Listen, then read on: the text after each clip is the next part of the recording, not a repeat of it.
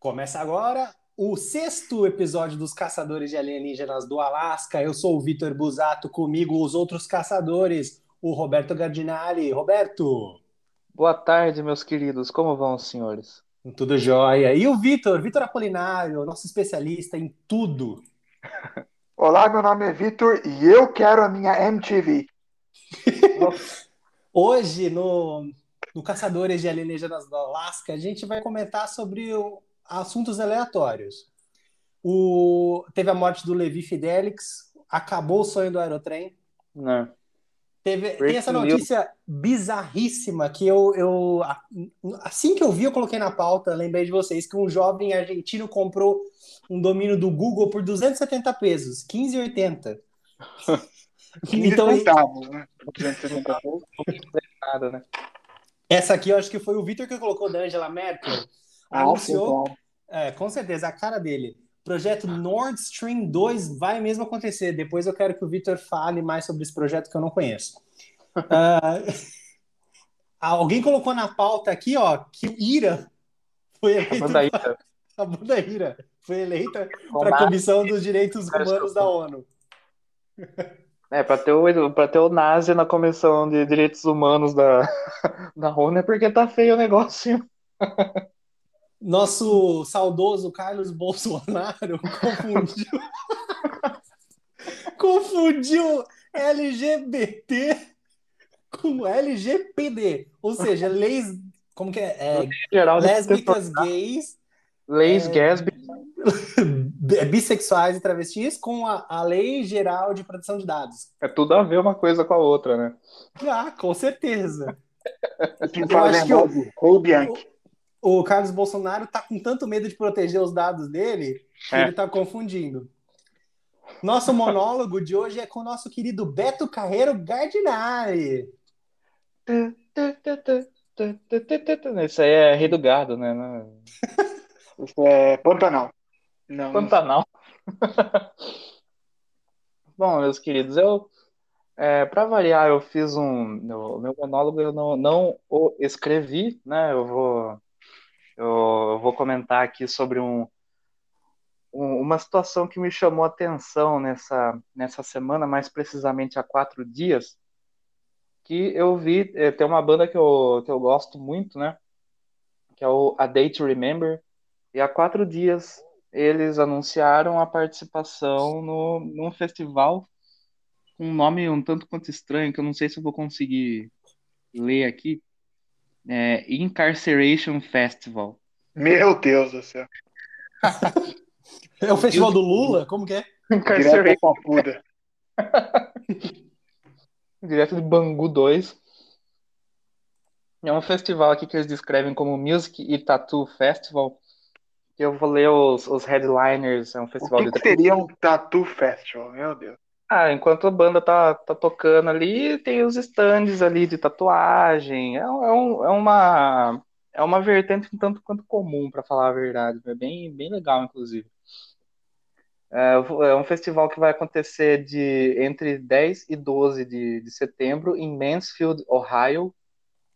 E é, só para contextualizar aqui os, os headliners, né? No primeiro dia, o, a banda que vai encerrar o, as atividades é o Slipknot, junto de Mastodon, Killswitch Engage e Steel Panther. No dia seguinte, Mudvayne, A Day to Remember, Chevelle e Asking Alexandria. E no último dia, Rob Zombie, Hailstorm, Beertooth, Motionless in White. É um festival um tanto quanto cabreiro, assim, né? Por... Só com, com banda com banda Caveresco. de pauleira, caveiresco, pauleira, como diziam os antigos, né?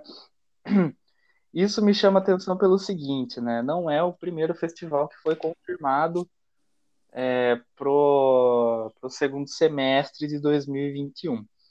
Isso em países do hemisfério norte, do nosso, do nosso querido planetinha Terra, é, festivais em, em países como, como Reino Unido, Alemanha, uh, Estados Unidos e Canadá já, já foram confirmados, sejam eles como evento de testes ou como ou como eventos definitivos é, aos moldes em que a gente está tá acostumado, né?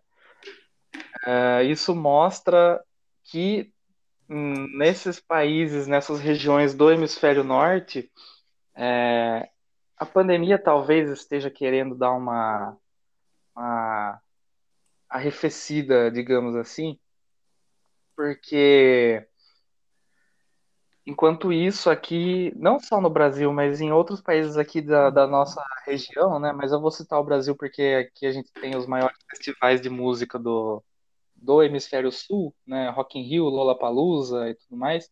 Esses festivais foram cancelados. Desse ano também não vai mais acontecer, que na verdade era para ter sido Lollapalooza do ano passado, que passou para esse ano e que provavelmente vai ser passado para 2022. É, não vai mais acontecer. É, a Argentina, mesma coisa, festivais lá não, não vão mais acontecer.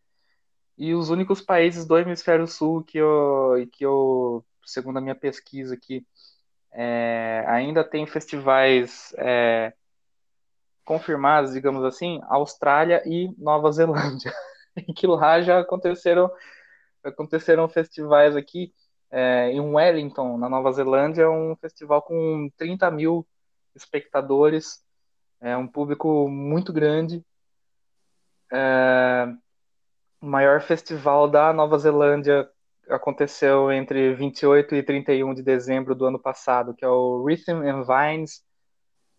Uh, enquanto isso, na Austrália, a banda Midnight Oil fez uma apresentação para 13 mil pessoas.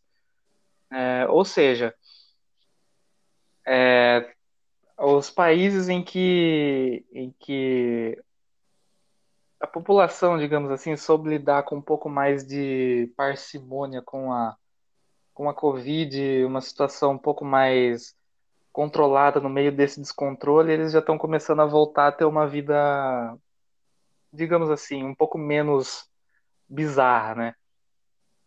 Uh, outros festivais que foram que foram é, confirmados, agora falando em nível gigantesco, né? Com mais de 100 mil pessoas por dia. Uh, acho que todos conhecem aqui o Reading e Leeds Festival no Reino Unido. Foi sim, confirmado para dia 27, é, para acontecer entre 27 e 29 de agosto. No Canadá, Montreux Jazz Festival clássico, que foi o festival onde o Jimi Hendrix tacou fogo numa guitarra, vai acontecer com algumas restrições. Uh, entre elas que o palco principal vai, vai ser instalado no, é, no meio do, do lago da do lago de Genebra e vai ficar a 25 metros da costa com a distribuição do, do público na margem, né? E Roberto caiu. Eu queria saber, eu queria, eu queria saber quando ele ia falar do festival Etapa. que é o, Rock mata fome. Não, mas Montrou, Montrou no lago eu não consigo imaginar, porque algum gaiato vai pegar um barco e vai, vai ficar ali próximo, você vai ver. Ah, você acha que não? Ainda mais no gente... Lago de Nebra. Uh. Bom, vamos ver se o Roberto volta. Todo programa é de, é de lei, né? Ele cai. Ah, é. é. é que eu Parecendo o Vasco. Ele, ele mora em, uma terra sem lei, Internet Ou a é internet, ali, a internet ali é controlada pela Huawei. Às vezes é isso. Se fosse pela Huawei, funcionaria muito bem. É verdade. Se fosse pela Huawei, funcionaria muito bem e ele teria todos os dados já compartilhados com o Partido Comunista Chinês. Com certeza. É uma, é uma boa contrapartida. Eu, com certeza, compartilharia meus dados para uma internet boa. Você daria seus dados gratuitamente? É, não, já deu. Já, a gente já, já tá no Facebook, a gente já tá no Anchor, tá no Spotify, esses caras. É, é a resistência, só que eles adoram os seus dados para compartilhar. É. Pra vender publicidade. Tem aquela velha história que quando o produto é de graça, você é o produto. Justamente. Mas essa história de festivais, putz, eu não. O único festival que interessa para mim é o Montreux. desses todos. Cara, festival é um lance meio louco. É muito de molecada. Eu, eu não me É. vejo hoje em dia ainda no festival. Eu não me via nem como tinha 18 anos. Não tem mais pique, porque é um bagulho muito louco. Os, os palcos são longes um do outro. É mó sol, aí chove, você toma chuva e a comida é caríssima. Você fica É. sem comer, porque ou você toma água, uma água 10 conto. Você não pode contrabandear a comida. Não, não pode, que eles revistam tudo. Voltou, Robertinho! Voltei. Travou meu, Betinho Carreiro voltou.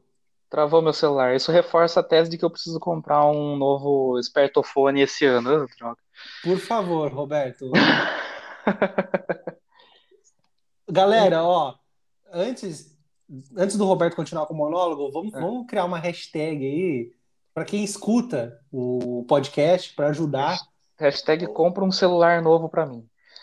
Isso, um celular novo pro Roberto. Vamos, vamos fazer um Pix ali pro Roberto.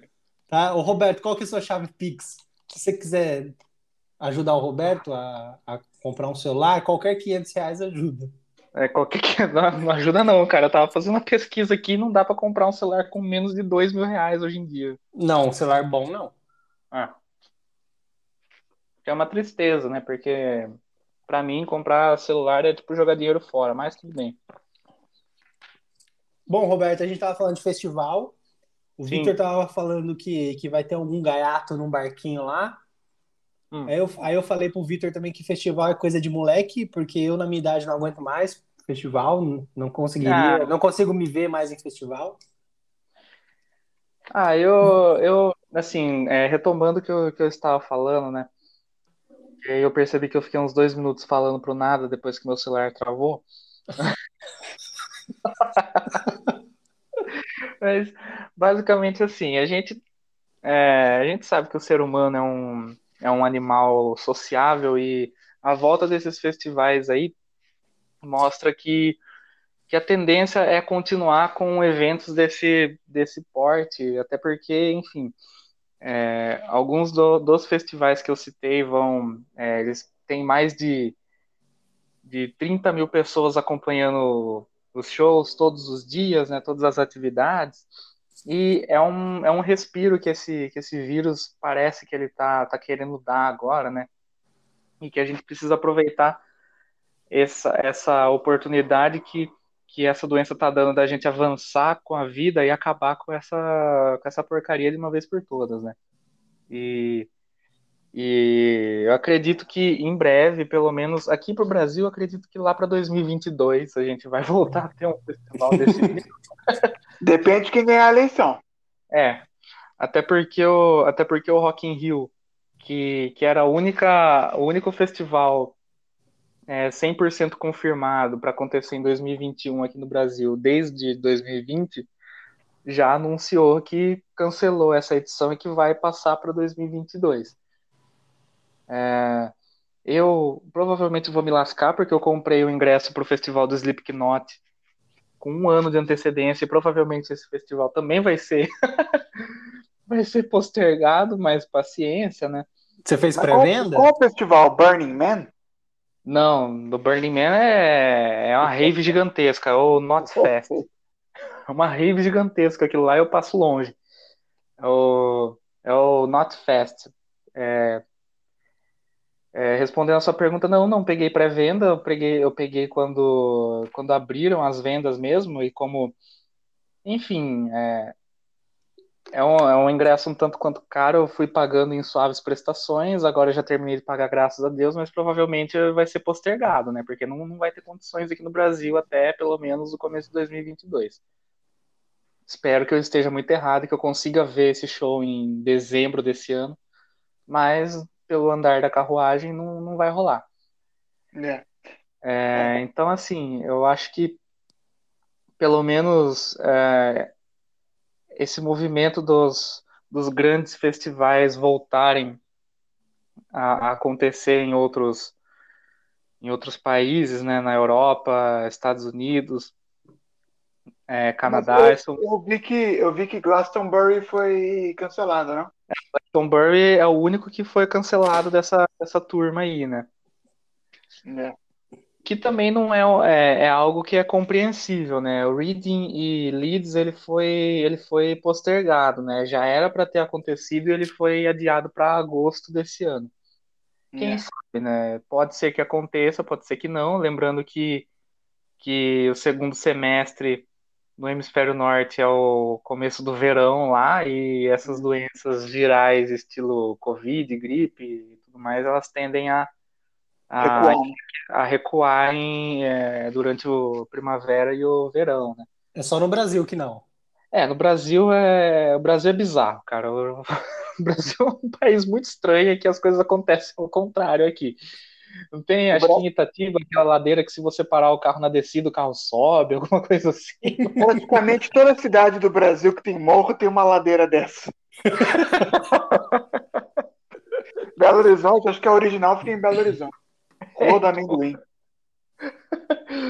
Então, é, o meu ponto é esse. Eu acho que o, o, o vírus ele está começando a dar uma enfraquecida a ponto da gente começar a sonhar com essas, com esse, com esse tipo de evento de novo. E ao contrário do Vitor Hugo, eu ainda quero participar muito de festivais. Meu sonho é ver um Rock in Rio e o, o maior né? festival do, de heavy metal do mundo que acontece na Europa, que é o Wacken Open Air, que eles têm um duto de cerveja de 4 quilômetros. Roberto, também é. quero ir no Rock in Rio. É, é um sonho de vida. Também quero. então... ou, ou, de morte, né? Se tiver Covid lá. É. ou então, ou então se, se, a, se a família Medina seguir o sonho deles, que é sacar o Rock in Rio do Brasil e deixar só na, em Portugal e na Espanha, talvez a gente possa ir para lá para assistir, né? Às vezes é mais barato que ir pro Rio de Janeiro. Exatamente, mais barato, mais seguro, né? Com certeza. ah, não, isso se você estiver em direção a Mossul, Iraque. o último bastião do Estado Islâmico no Iraque, né? Enfim, esse é, esse é o meu monólogo. Eu só quero ver um show e sair de um lugar com dor no pescoço e ficar uma semana com o ouvido zunindo por causa da música alta. Saudades. Mas eu não entendi. O, o, planeta, o planeta Atlântida vai acontecer, então? o planeta Atlântida desde. não acontece, acho que desde 2015, mais ou menos, né? É, porque Só pra dizer que. Carol Conká não vai tocar no planeta Atlântida. Porra, que pena, né? Que bosta, coitada.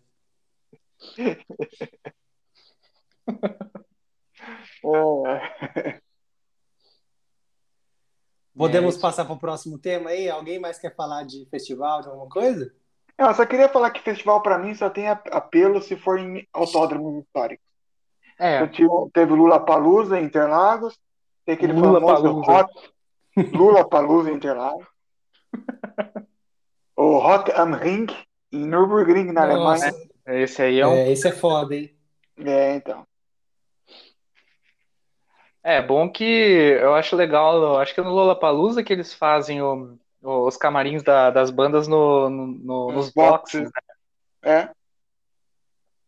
Então, aí sim, hein? Aí é, inclusive, é, é uma sensação muito, muito, muito legal, ao mesmo tempo muito estranho você andar a pé na pista de, de Interlagos, né? Eu é, o vamos no Lollapalooza, é. é estranho, né? a minha impressão é que eu não estava num, num autódromo, tipo, porque é, é. é tanta gente, é, tem tanta estrutura em cima que você é, não então. consegue ver o traçado. Mas correto. sabe um negócio que eu achei legal deles fazerem o fazerem shows em Interlagos? É, já aconteceram outros grandes shows lá e um clássico que, que aconteceu ali é um show do Iron Maiden, né? Que o Iron Maiden toda vez que eles vão para algum país eles fazem uma camiseta comemorativa, né? E a desse ano foi, foi do, do mascote do Iron Maiden num carro de Fórmula 1 andando em Interlagos, né? Puta, ah, sensacional. Da hora, da hora. Eu acho... foda, foda ali de Interlagos é é uma região meio, meio fodida pra você chegar, né? É, é, é difícil, né? É. Mas o que cê, eu acho legal. Você foi embora como, Roberto, daquele logo? Ah, ah, eu tava de van, cara. Você tava, tava de van? van? Porque é. eu tava com uma amiga e a gente teve que pegar o trem. Mas teve, teve, que andar numas umas ruelas lá meio fodida da vida, a gente foi seguindo Assaltado o fluxo. três vezes. É, mó medo. E cansado pra caralho, todo é, mundo então... deitado no trem, te juro. A galera, eu sentei também. Sentei no trem, no chão do trem. No, no, trem. E mó quebradona. É, então. O que eu acho legal do, de show no, em Interlagos é que Interlagos tem vários morrinhos, né? Então se você monta o tem. palco lá embaixo, pô, fica muito massa. Eu lembro até hoje do, do show do, do Imagine do... Dragons, que, é, verdade, que foi desse Imagine jeito. Dragons.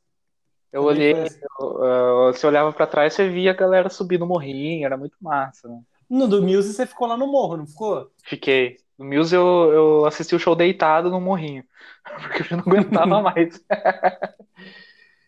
Saudades, aquele, aquele foi um bom show. Cara, hoje eu me peguei com saudade de tomar uma cerveja no, no bar, assim, sabe? Numa ah. cadeira, aquelas cadeiras de plástico na rua, assim. Sei, sei. Cara, que saudade. No boteco, né? É sujo. Quando eu digo bar, é boteco. É. Só, tem, só, tem, só tem cerveja e brama ainda. É, então. Não tem nem, nem cerveja boa. cerveja Quando... ruim, Perdemos sem um comida. Se for para falar de, de bar no sentido que o, que o, que o Vitor pensou, daí é, aí é pub. Pub, ah, ou, é, ou barzinho. Gourmetizado, gourmetizado é, total. Pub.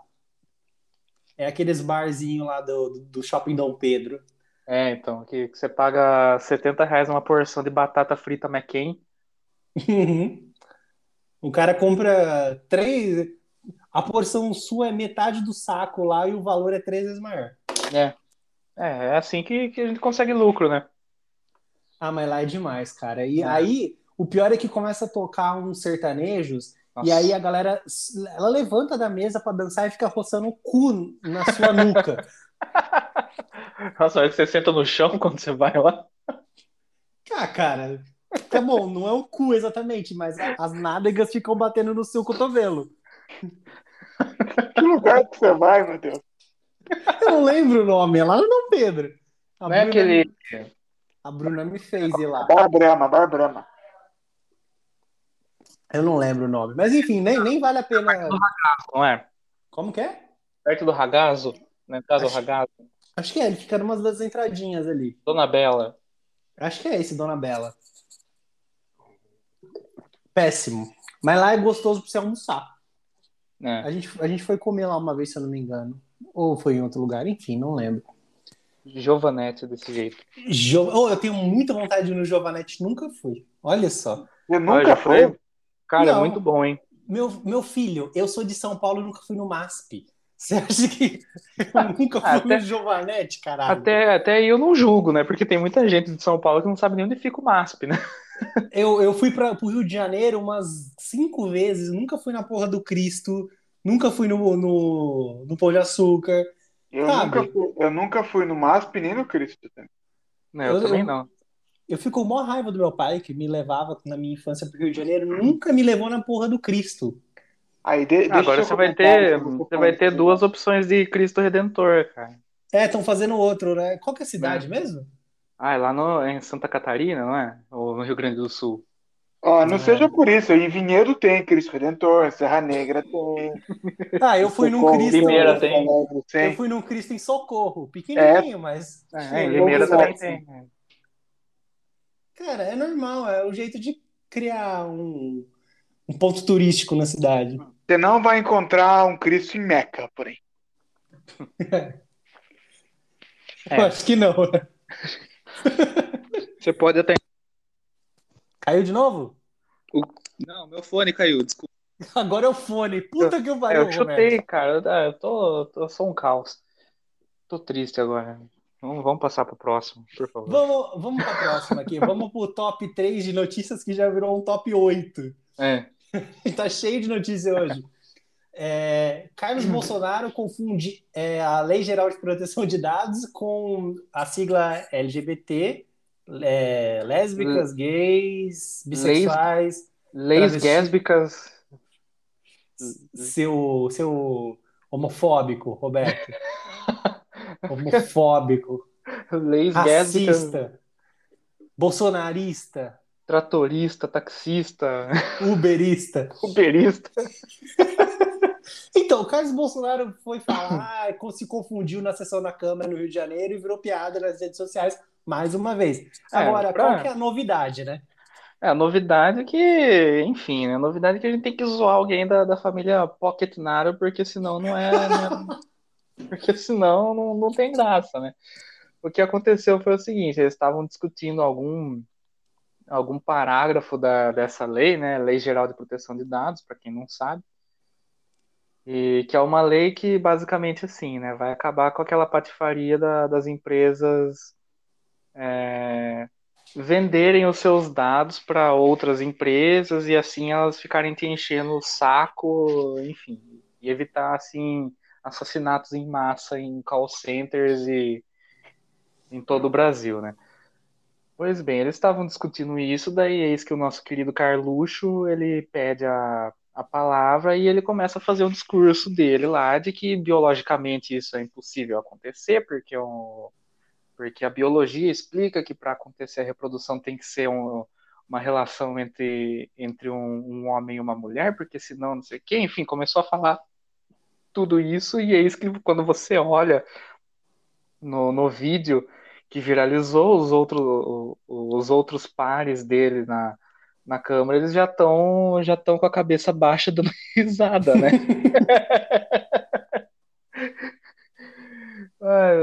Aí, nossa, cara, é, é absurdo um negócio desse, porque Assim, se, quando você fala rápido, dá até para dá até para confundir. Só que quando você é um vereador, quando você vai discutir um projeto, você tem que, no mínimo, ler o que, que, que a pessoa tá, tá propondo ali para não falar besteira, né? O que pelo jeito não aconteceu aí. E depois disso, para variar, ele virou virou meme na, nas, na, nas redes sociais, né? Toda semana esse cara faz alguma coisa que ele vira meme, né? Ah, mas isso já é normal. A família, a família é um é. meme ambulante. É, então. Inclusive na. na e ele, na... ele no Twitter falou que não confundiu, você viu? É, tem então. Uma, tem uma matéria do UOL que replicou um, um tweet dele falando, abre aspas, confundi porcaria nenhuma. Estava ciente dos dois projetos em discussão. É, quanto ao de proteção de dados, me posicionei favorável e quanto ao segundo, levantei questões e confeccionei emenda para tal proposta mentirosos descarados, fecha aspas. Ele é. ele estava em resposta ao Globo Brasil do Twitter. Cara, é. o cara não consegue nem admitir que, que cagou no pau. É, então. Vai, vai, vai esperar o quê de um cidadão desse, né? Ele tá gravado ali, então se ele tá chamando, se ele tá chamando o, o Globo ali no Twitter de, de, mentiroso descarado, então talvez a gravação da própria Câmara dos Vereadores do Rio de Janeiro seja mentirosa, né? Porque as sessões são transmitidas pela internet e tudo mais. Qual né? que é o problema do cara falar, ah, errei mal aí? Pronto, Pô, acabou. Peço perdão pelo vacilo aí. É... Mal aí, cara, errei, sei lá. É, e se ele fosse, se ele fosse esperto, ele até usaria isso como, como uma piada para se promover, né? Para dar aquela zoada ali. Enfim. Justamente. Você não lembra aquela teve uma apresentadora da Globo que chamou uma repórter e falou Zé da merda. Lembra? William Vac. William Vac. Foi William Vac, é verdade. O Zé da ele merda. Ficou, ele se corrigiu na, na hora. Zé da merda. Zé da merda. É, eu lembro disso. Essas é. coisas acontecem. Com o William Vac acontece mais. É, é então, é que o, que o coitado, o William Vac ele já tá fazendo parte do grupo de cenis da TV brasileira, que inclui ele Coitado, o Alexandre Garcia é um cara que eu até gostava, é. e aí Não, depois parece que o se Alexandre, é, o Alexandre Garcia é impressionante porque ele, ele vai fazer o comentário dele, você vê que ele tá lendo o comentário e ainda assim ele não sabe do que, que ele tá falando. ele sempre tá perdido no universo paralelo.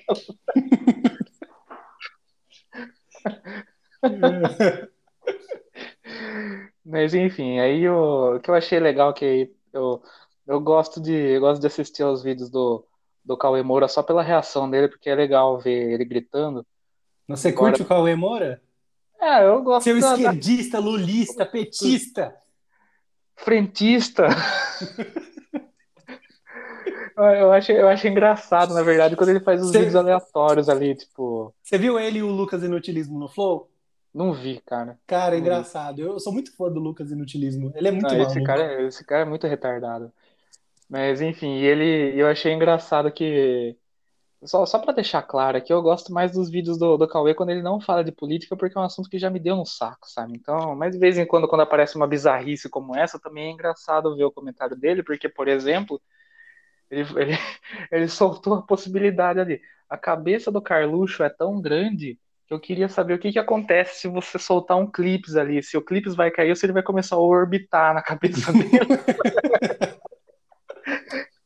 eu lembrei daquele episódio dos Simpsons que o Homer, para ele conseguir trabalhar em home office, ele começa a engordar pra caramba. Não sei se vocês já viram esse. Esse eu não, não me recordo ele começa a engordar pra caramba, daí chega uma hora que a Lisa ela pega umas, umas bolinhas, ela começa a soltar em volta do Homer e as bolinhas começam a orbitar nele. Eu lembrei dessa, desse episódio, cara. Vitor, alguma coisa para falar do Carluxo? Não, então, é o seguinte, a única coisa, o único comentário que eu queria fazer é que, com todo respeito à Câmara de Vereadores da cidade de São Sebastião do Rio de Janeiro, não é a instituição mais brilhante do Brasil, mas mesmo assim esse episódio é tão baixo, tão tosco que consegue entrar nos anais da Câmara de Vereadores de São Sebastião do Rio de Janeiro. É, então, acho que, que na, na concepção do, do Carluxo é, é biologicamente impossível os dados das pessoas serem vendidos, né? Acho que foi isso que ele quis dizer, a gente que interpretou errado, gente. É, a gente que é mentiroso. Vamos para uma, uma homenagem, galera. O nosso adeus ao Levi Fidelix, o ah, pai do aerotrem.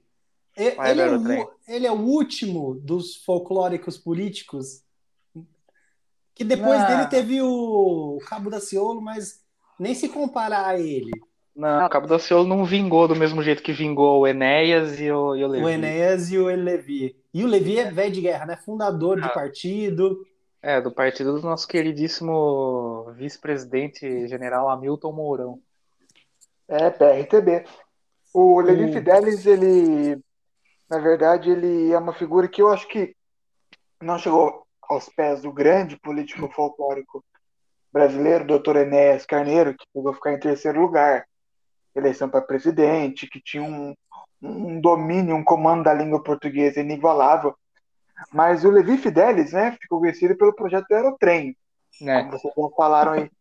E não é que o projeto foi para frente, mas devido ao senhor José Serra, senhor Geraldo Alckmin, senhor João Dória Júnior, o projeto foi para frente, mas parou na metade, né? É. É aquele que liga no, no aeroporto?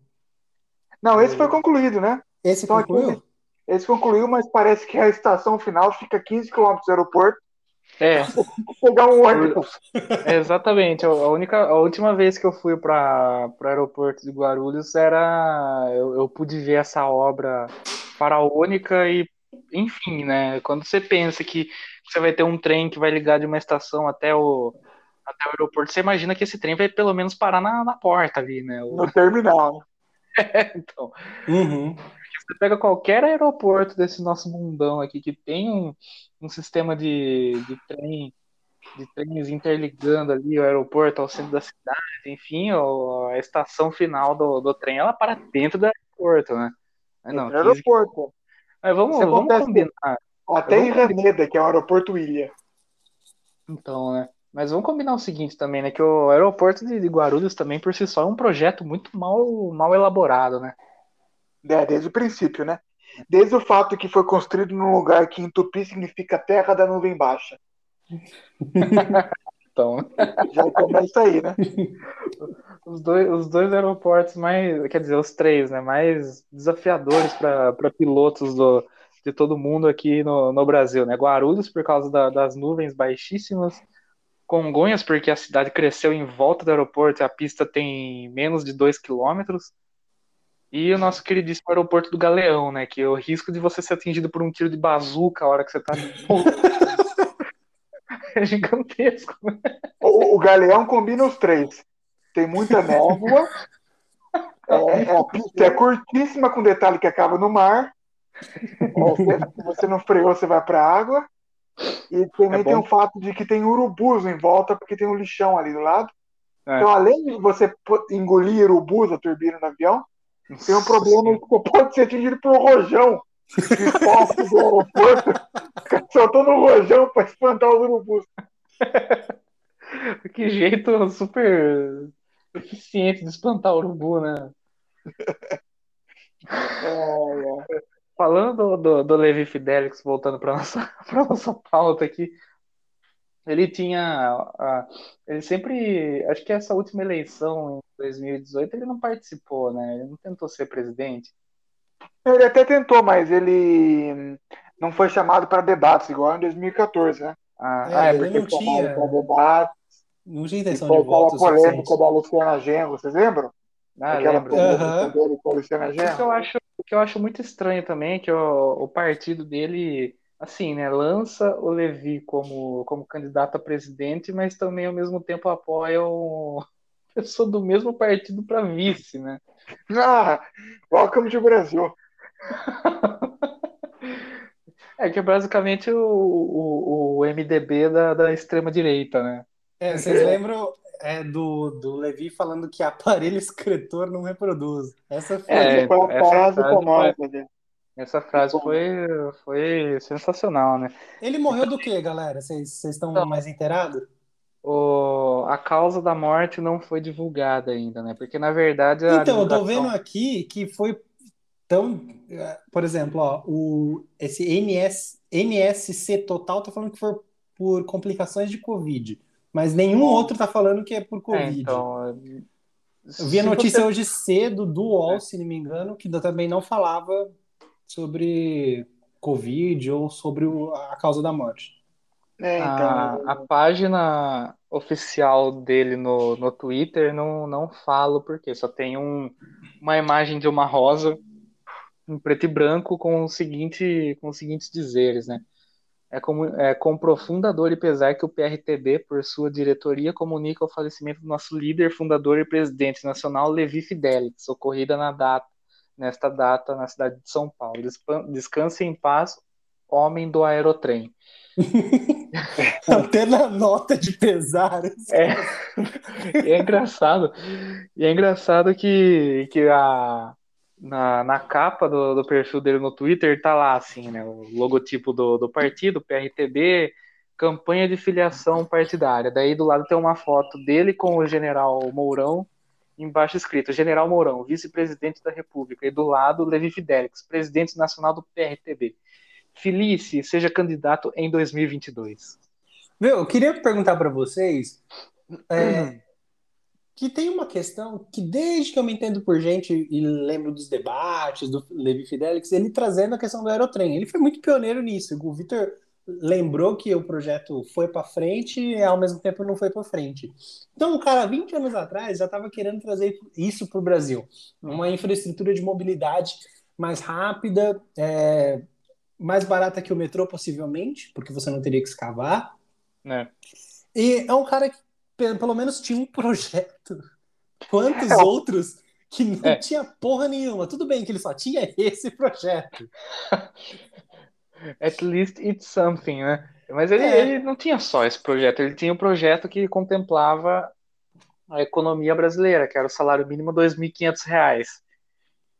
É, então, é muito simples, né? Canetada. Ah, vou pôr, ó, 2.500 aqui. É, 2.500. Vai, ia quebrar muita empresa que não ia ter capital para pagar 2.500 reais de, de salário para muito funcionário. Fora que o custo de vida no Brasil ia subir absurdamente. O saco de então, arroz, 100 reais. É, então ia continuar na mesma, um salário de 1.100 reais e um salário de 2.500. Né? E o mais impressionante é que daí é um negócio que ele que ele, que ele era até, é, como que eu posso dizer, é, ele levantava a mesma bandeira do, do, do saudoso Enéas também, que era a bomba atômica brasileira, né? O Enéas Isso... desde sempre defendeu que o, o, Brasil deveria ter uma bomba atômica e o Levi Fidelix veio nessa onda também, né? Eles eram escrachados por isso, né? Mas é, é. algo que, fora desse imaginário mínimo né, do popular, do senso comum, é algo que deve ser debatido. Eu vejo muito o comandante Robson falando disso no portal, no, no site, né, do, no canal é. do YouTube do Arte da Guerra. Que se é, o Brasil é eu... tivesse um, uma bomba atômica, muito provavelmente ele não seria subjugado por países como França. É, até porque, enfim, outros países como o Paquistão já tem bomba atômica, né? E Vê mais, se alguém vai falar merda para eles. Não vai, a bomba atômica garante que você jamais vai ser atacado, né? Por mais que na minha, na minha concepção, a bomba atômica seja a pior arma de guerra que um, um exército pode ter, mas pelo menos ele garante que não vai acontecer nada para você, né? Vê a Ucrânia. Então. Se tivessem bomba atômica, você acha que alguém ia. Ah, vamos brincar. Ah, vamos... E aí, qual é? Qual é, irmão? Até a, a, Coreia do Norte tem uma bomba atômica, por mais que seja, que seja nos moldes de uma bomba atômica de Hiroshima e as outras que existem no mundo sejam muito mais modernas que essa, né? Muito ah, mais. Mata igual. Tecnologia muito maior, só que o estrago é o mesmo, né? O estrago é o mesmo. é. Vitor, e o, en e o Enéas? Eu ia falar Enéas. E o Levi Fidelix? Se juntou o Enéas, coitado. É, o Levi Fidelix, que tinha uma aparência que eu diria que era muito parecido com o PC Farias. o icônico nome da política brasileira. Mas o que me chama mais a atenção do Levi Fidelix é que um projeto dele, né, do Aerotrem, o verdadeiro projeto dele era o trem de altíssima velocidade, como ele chamava, entre Campinas e São Paulo, ou seja, é. ele tinha um projeto que também, também quem compartilhava desse projeto teve a chance de fazer prometeu que faria e não fez foi Luiz Inácio Lula da Silva. Depois a Dilma. Né? Teríamos em 2014 na Copa do Mundo trem. Seria Campinas, São Paulo, Rio de Janeiro, de alta velocidade. Cadê? É quase, então, quase não teve nem estádio direito. Você acha que um trem vai ter? É, não tem jeito. O Dória é. mesmo também andou falando sobre isso, mas esse negócio não vai para frente. Não tem é, jeito. É, então. Não é tem jeito. forma como, como como eles, eles propõem, é um negócio que, assim, né, é muito, é muito difícil de fazer. Eu acho que, na verdade, se, é, deveria realmente ter uma reforma de toda a malha, a malha ferroviária no, no Brasil, até porque, né, é, falando em produção, essas coisas, vai ficar muito mais fácil de, de distribuir para todas as regiões do Brasil, para aeroportos e, e portos, né, e também é, com questão de transporte de passageiros, né? Porque, puta que pariu, velho, viajar em estrada não é fácil. ah, Deveria... mas o trem andando a 40 por hora também vai levar um dia para você chegar em São Paulo, daqui não, de Campinas. Andando, andando a 40 por hora, só que pensa, você tá na, na estrada a 40... A, a, 120, a, né, cara? 120 em que você precisa que você precisa sempre prestar atenção em outros fatores que não só a, a, a estrada, pode ter um congestionamento, enfim, o trem vai andando a 40 por hora, mas ele vai num ritmo constante. É, mas ele tem que parar dependendo do local. Eu morei bastante tempo quando eu vim para Hortolândia, que eu, a primeira vez que a gente, eu e a Bruna fomos morar sozinhos. A gente morou num prédio ali do lado de uma linha do trem, inferno. Cara, é trem passando de 30 em 30 minutos. Essa porra desse país não tá quebrado, porque é uns trens gigantescos, todos cheios. Obviamente que falta uma, uma malha ferroviária para passageiro, transporte passageiro. Mas será que tem demanda? Que o brasileiro curte carro, né? É, eu acredito que, que teria, sim, viu? É, são outras formas de. Tem a Maria Fumaça aqui de Campinas. Ah, mas esse aí é virou turístico, né, meu? Põe a Maria Fumaça. Oh, tem, um, tem um que vai de Belo Horizonte a Vila, se eu não me engano, é Vila Velha ou é Vitória? É lá no Espírito Santo. Eu tenho muita vontade de fazer esse rolê. Ô, Vitor, é... você já ouviu falar nesse trem? É o único trem de passageiros do Brasil, é a única linha. Hum. É uma linha entre Belo Horizonte e Vitória, as capitais Vitória, né? De Minas Gerais e Espírito Santo, respectivamente, e ela só existe porque quando a Vale ganhou o contrato para operar essa linha de minério, ela foi obrigada, na licitação, a também operar um trem de, de passageiros. É o único motivo da existência dessa linha. Deve ser bacana dar um rolê nela. É. Realmente. Assim, o, o, sistema ferroviário no Brasil faria sentido numa escala regional, por exemplo, uma malha conectando São Paulo, Rio de Janeiro, Campinas, Ribeirão Preto, Belo Horizonte, Curitiba, isso sim faria sentido. Ou uma conectando João Pessoa com Recife, com Olinda, com Salvador, com Natal, essa também faria sentido. Agora, uma, uma linha de trem conectando Manaus a Porto Alegre não faria o menor sentido. É, não, é, eu acho que esse seria, essa seria o, a, a, esse seria o projeto mais correto, né? Até Isso. porque quando a Linhas regionais quando a gente vê países na Europa, por exemplo, que lá é muito comum viagem por trem, né? É. É, as linhas são, são, são regionalizadas, né? A gente, quando a gente vê, até quando a gente vê linhas que, que saem de um país e, e vão para outro país, normalmente são regiões próximas ali, né? Não é Isso, é assim. De, da, da Espanha vai sair de Madrid para chegar em, em, Frankfurt. Ah, não, é isso não existe, realmente. Ah, o que ajuda a Europa, que é também que ajuda o Japão, são são distâncias curtas. Sim. E se há distâncias longas, por exemplo, entre Tóquio e Osaka, são trens de altíssima velocidade. O único país em, em tamanho continental do mundo a ter um sistema de trem robusto de passageiros é a China. Estados Unidos não tem, Canadá não tem, Argentina não tem, nem a Austrália, nem a Índia. O, a China tem um sistema muito robusto, por quê? Primeiro, porque é totalmente estatal, o Partido Comunista banca brincadeira, é, perdendo dinheiro, mas banca. Depois, porque ela é 100% em alta velocidade, o que diminui o tempo, porque imagina você ir de Xinjiang, no extremo oeste da China, até Pequim, na costa do Oceano Pacífico. Demoraria dias se fosse um trem convencional tem que ser um trem de alta velocidade. Eu achei que você fosse falar daquela, daquela linha gigantesca que tem na Rússia. A Transiberiana, de Vladivostok é. até Moscou. Demora Sim. dias para cruzar. E é um trem de alta velocidade também, né? É, é, ele não vai a 300 por hora, mas ele vai a cento e poucos por hora. Já tá, já vai mais do que o Ninho. É, já tá mais rápido que a rodovia em Anguera, né? acabou o assunto do, do Levi Fidelix? Vá com Deus. Vá com Deus Amém. e que. E meus sentimentos a, a todos os familiares dele. É isso aí. É muito triste para o nosso país. Vamos para o próximo tema aqui, o próximo assunto, que é bizarro, que um jovem comprou o domínio do Google na Argentina por 270 pesos, que dá mais ou menos 15 reais e 80 centavos. E o site de buscas ficou fora do ar durante um tempo na Argentina. Essa, essa notícia aqui, ó, eu tô lendo no, no, site da TV Cultura, que eu não sabia que faz parte do UOL. É, ah, é tá falando deve, que. Deve ser hosteado pelo UOL. É, sim, deve, deve ter algum acordo, enfim. O jovem Nicolas Davi, ou David Curonha, ele descobriu que o site, que o domínio do site estava à venda e simplesmente comprou. Justo. simplesmente, ah, deixa eu ver como que vai. E o melhor é, é, é melhor é o valor, né? É, baixíssimo, comprou, né? Por um, por um, um ano de licença. Simbólico. E também isso só foi possível porque na Argentina tem uma legislação que tem que ser renovado anualmente o domínio. E só, só posso imaginar que alguém no Google da Argentina simplesmente esqueceu é. que o domínio ia vencer e comeu essa bola. Agora, eu espero que ele tenha conseguido vender esse domínio por milhões e milhões de dólares para o Google de volta. É o que eu espero.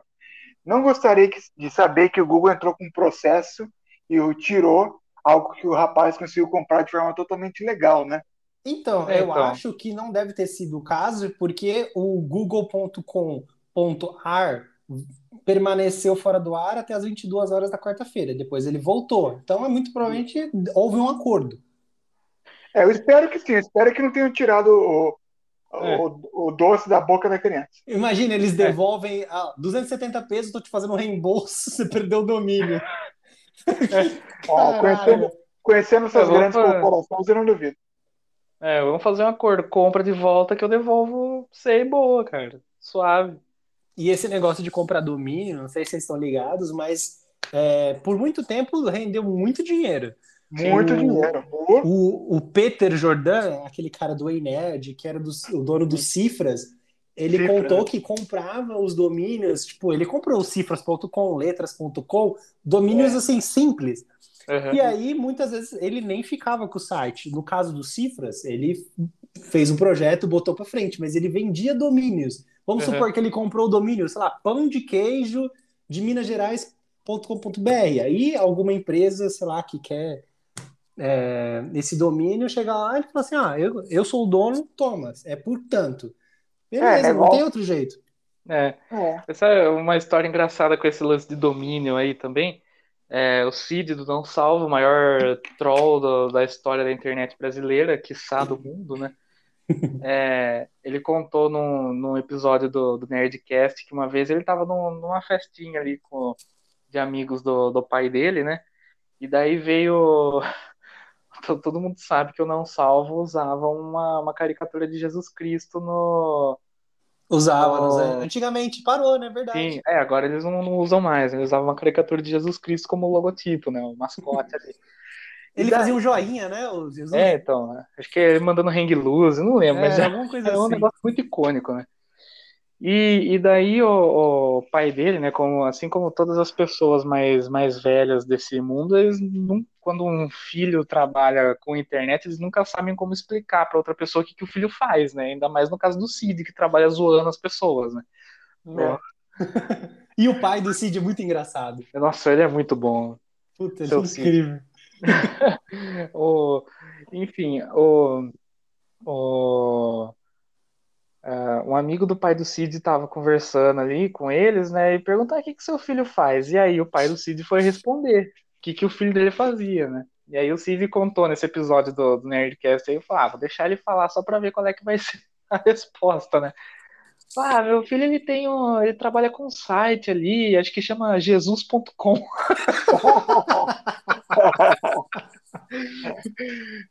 jesus.com. E daí no meio da no meio da gravação do Nerdcast, o Jovem Nerd foi lá e digitou jesus.com para ver o que aparecia.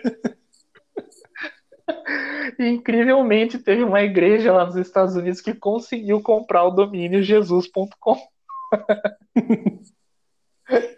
Você imagina quanto não vale esse domínio? Então, né? É, uns domínios assim, tipo jesus.com, sexo.com, que deve custar milhões de reais justamente pela uhum. simplicidade, porque é algo que todo mundo procura na internet, né? Sim, é, é incrível. Eu fiquei decepcionado que o Roberto não contou a história de quando ele é, comprou um domínio para a banda dele. Nossa! Na verdade, não território da Nova Zelândia no Oceano Pacífico. Mas, na verdade, não, não fui eu que não foi nem comprado isso aí, né? A gente tinha um parça ali, minha saudosa banda Falling Caps. É, a, gente, a gente tava pensando em fazer um site, né? Na época ninguém sabia fazer nada, né? Só que tinha um, um carinha que ele, que ele era como se fosse o.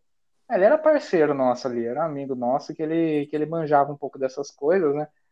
E daí a gente falou, cara, sei que manja desses negócios aí, é, vê esse lance de domínio pra gente aí, pra gente fazer um site, né?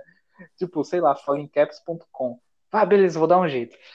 Chegou uns, dois dias depois, ele mandou uma mensagem para mim e pro baterista na época, né? E falou, ó, oh, consegui, consegui isso aqui. Era fallingcaps.com.tk. Eu falei, que merda é essa TK? Eu falei, ah, achei um domínio gratuito, só que fica em Toquelau. gratuito mesmo, não precisa pagar nada. Não, eu falei, puta, demorou, não sei o que, deixa. Fallencaps.com.tk Entra lá que você vai encontrar todas as nossas informações. tá lá ainda? Acho que não tá, mas. depois se oh, Que pena, eu tô aqui lá. Esse, esse domínio.com.tk aí, ele era é, acho que Tokelau funcionava meio como um paraíso fiscal, alguma coisa assim. Então, é, todo mundo que queria ter um domínio gratuito fazia um domínio.com.tk, né? Só que daí o governo de lá, obviamente, acabou com a farra, né? É, então. Puta. Incrível, né? Tokelau é um, uma, um atol minúsculo que tem 1.400 habitantes. Você imagina. Pertence à Nova Zelândia. Mas tem uma história engraçada envolvendo é, pequenas ilhas e arquipélagos do Oceano Pacífico, porque tem uma outra ali razoavelmente próxima, chamada Tuvalu. Nossa. E os domínios de Tuvalu são ponto .tv. Nossa, Nossa, que da hora. E é, um dos, é uma das principais fontes de renda, ou era uma das principais fontes de renda do país, vender esses domínios ponto .tv. É, qualquer emissora de TV gostaria de ter né, o é. domínio ponto .tv. Mas você já imaginou quando der BO no seu domínio? Você tem que ligar lá pros caras. É, então. puta que eu pariu pra resolver esse problema. Pelo menos eles falam inglês. É, então. Ah, sim, é mais fácil. No, no, site da minha banda naquela época, os moleques de 18 anos que ninguém sabia falar nem um verbo to be direito, como que sofria? Não ia. Né? Perdeu o site. Deixa eu ver se existe ainda aqui. Entra aí, Roberto. Vamos lá, vamos ver se existe. Vamos... É, Soquelau versus Tuvalu. Imagina esse jogo de futebol. Ah, maravilhoso. ah, esse site não foi encontrado, não tem mais. Não foi dessa vez. Ah. Infelizmente, porque era muito bom. Era, parecia muito, muito blogger. Oh, aquele layout do blogger, todo preto, escrito com letra zoada. Nossa. Escrito bem... com aquela com Comic Sans? Não, não era com Comic Sans, não era tão desse jeito. Era, não era tão um ruim. um pouquinho menos ruim. Saquei. Tuvalu também só queria acrescentar que Tuvalu é o país menos visitado do mundo. É, então já sei para onde a gente devia ir para comemorar para comemorar nosso um ano de podcast quando a gente chegar lá. Imagina fazer direto do, do Oceano Pacífico. As paisagens são maravilhosas. É, quando a Sim. gente virar videocast, aí, é. aí vai ser interessante. É, a gente só precisa tomar cuidado para não demorar muito com isso, porque senão até lá as geleiras continuam derretendo e nunca não vai mais existir, né? Eu vou por semana, hein? Tem que ficar, é. a gente vai ter que ficar nadando por uma semana, caso. É, ficar num barquinho estilo Amir Klink. Vamos pro próximo tema, cambada? Vambora. Agora com, agora com o Vitor Sanvido.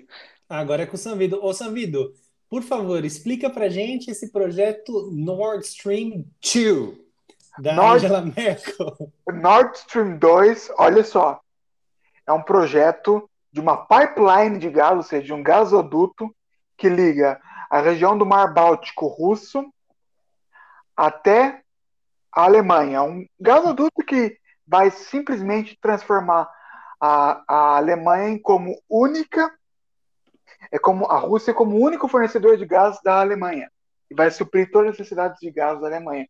Que a Alemanha é um país que necessita muito de gás, como toda a Europa, por quê? Por conta do inverno. A, a calefação das casas é feita através de gás. Não, não é através mais de lenha, nem de marcos alemães na época da Segunda Guerra que eles queimavam na lareira. É feito através de gás. Ô, Vitor. Oi. É, a, novamente, a, a, Alemanha gosta de ficar nas mãos russas, né? Porque se, então, o russo é só fechar a torneirinha agora que todo alemão vai morrer. É. Então, aí que tá o negócio. Tem esse, tem esse pequeno problema, né? Que a Alemanha e a Rússia historicamente não tem relações muito boas, né? Principalmente naquele período entre 1939 e 45. e e o, o projeto ele é de um custo ambiental calamitoso, assim, é um desastre ambiental, os, o gasoduto passando por, pelo leito do Mar Báltico, vai matar todos os corais da região, é um desastre. E a Alemanha que gosta de se pagar de país que é sustentável, que é ambiental, aprovou o, o, o projeto, só que foi muito difícil aprovar isso no parlamento alemão, justamente por causa do Partido Verde Alemão, que agora é um partido grande. E a esquerda alemã que não queria. O, o Eduardo Jorge alemão no Partido Verde alemão? Então, tem um Eduardo Jorge que está com chance de virar chanceler agora, inclusive. Para as próximas eleições agora em outubro desse ano, para chanceler. E é nem a Angela Merkel queria, mas no final das contas foi aprovado.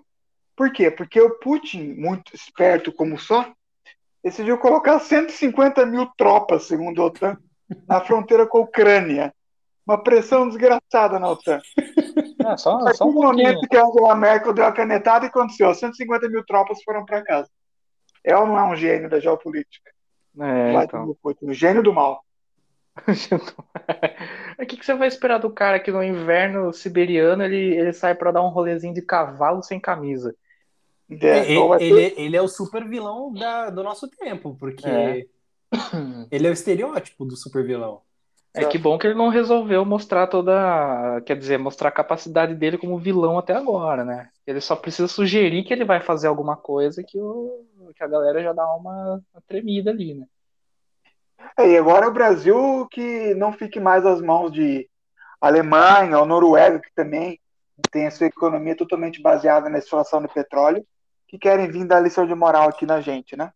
É, esse assunto eu acho legal a gente comentar também que, que nessa semana teve o discurso do Bolsonaro, muita a galera desceu o cacete no Bolsonaro. Mas foi elogiado Unidos... internacionalmente. Sim. A, a questão é que poucos se recordam ou têm é, capacidade intelectual suficiente de saber que o Brasil é um dos países que a, a matriz elétrica é mais renovável no mundo.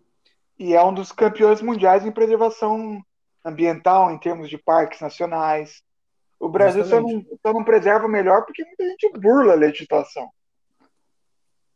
Hoje, aí, é, até quanto é a capacidade, é o problema disso é do governo e quanto é da população, né? Eu hoje a Bruna estava no carro comigo falando, falando que sobre planta em casa. Aí eu, eu fiz uma piada. gostaria de compartilhar com vocês. A Bruna gosta de muita planta, né? E aí ela estava querendo mais plantas no nosso apartamento. O problema é que se tiver muita planta aqui, vai virar tipo Mata Atlântica. E aí vai, vai virar um alvo pro Salles querer queimar. Eu não quero queimar meu apartamento.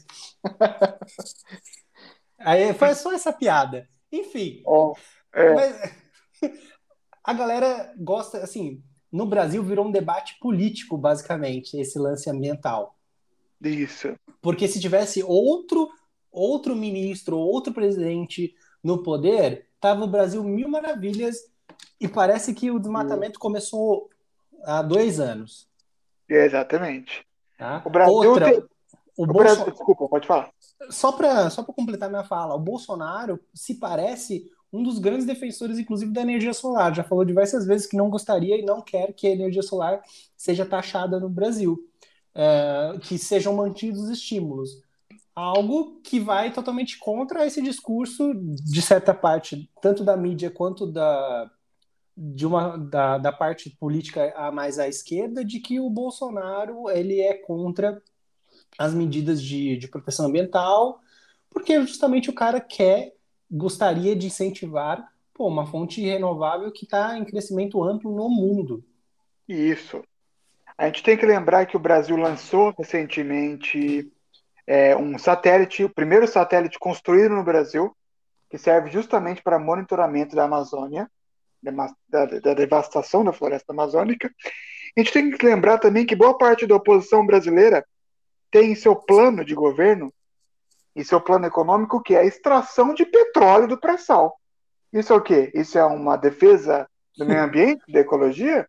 Usar, fazer extração do petróleo da, do litoral brasileiro? Fica a pergunta, né? Roberto?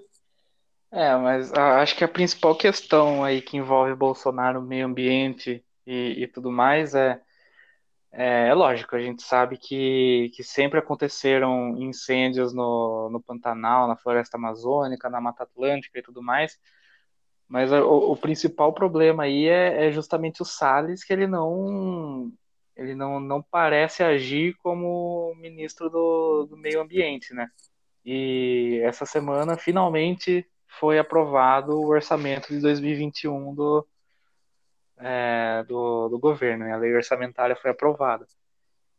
E quando, você, quando se compara o, o orçamento de 2021, de 21, 2021 e o de 2020, a gente consegue perceber que houve uma redução ali no, no orçamento destinado à preservação do, do meio ambiente, né? Acho que isso é a principal, é a principal crítica, né? E não, não tomando como fonte de, de informação veículos de imprensa, né? Isso aí são coisas que a gente consegue acessar com facilidade no, nos meios é, do, do governo, né? E acho que isso que, que gerou muita muito é, muito atrito com relação ao discurso dele na, na cúpula do clima, que inclusive eu só queria colocar um parênteses aqui, que o Joe Biden é um é um anfitrião muito mal educado porque ele convida as pessoas para casa dele e sai para dar um rolê enquanto as pessoas estão lá. Foi, é. foi exatamente isso que aconteceu, né? O cara marcou uma reunião com assessores no meio da, no meio da discussão. Ele esqueceu que ele estava numa reunião. É você ver como os caras levam a sério, né? É, então é só pra, só pra enfim, né? Não, não vamos entrar nesse, nessa seara agora, não, porque senão eu vou ficar muito cabreiro. Ô, Roberto, e... Roberto, é. lembrando, lembrando que teve a cúpula do clima, não vi ninguém descer o cacete na China, que é o país que ah, mais polui. Não, eles, eles, eles, não, eles e a Índia, ninguém fala. Greta Thunberg nunca falou sobre a China. Ah, também? É aquela menina, a... você acha que ela tem culhões, bolas para falar sobre a China? Vou, é muito vou... fácil falar sobre o Brasil. Aqui qualquer, qualquer gringo chega e manda. É. eu vou ampliar o seu, seu leque, ô, ô Vitor. Você acha que alguém no mundo tem culhões para falar da China, cara? Não tem. Ah, eu tenho estou. O Vitor tem, o Vitor fala. É, você tem porque. Você tem porque. Ver... Não, pode falar, Vitor, pode falar. Não, quero ver alguém do Partido Comunista Chinês me bater aqui na minha porta. Ah, eu até, não duvido. Até porque pouco... ele não vai entrar no feudo, é mó difícil. É, quero ver se entrarem aqui onde eu moro. Mas o, porta, o porteiro não deixa. Para passar, pra passar pela portaria já é um saco, porque você tem que dar até a certidão de nascimento da sua avó. Seu extrato bancário, porque se o porteiro é, então. vê que você é pobre, você não é. é então vai, isso aqui vai, vai querer fazer um arrastão, não vai rolar. É só o porteiro ligar para mim, ó. Senhor Deng Xiaoping quer entrar. É muito obrigado, né?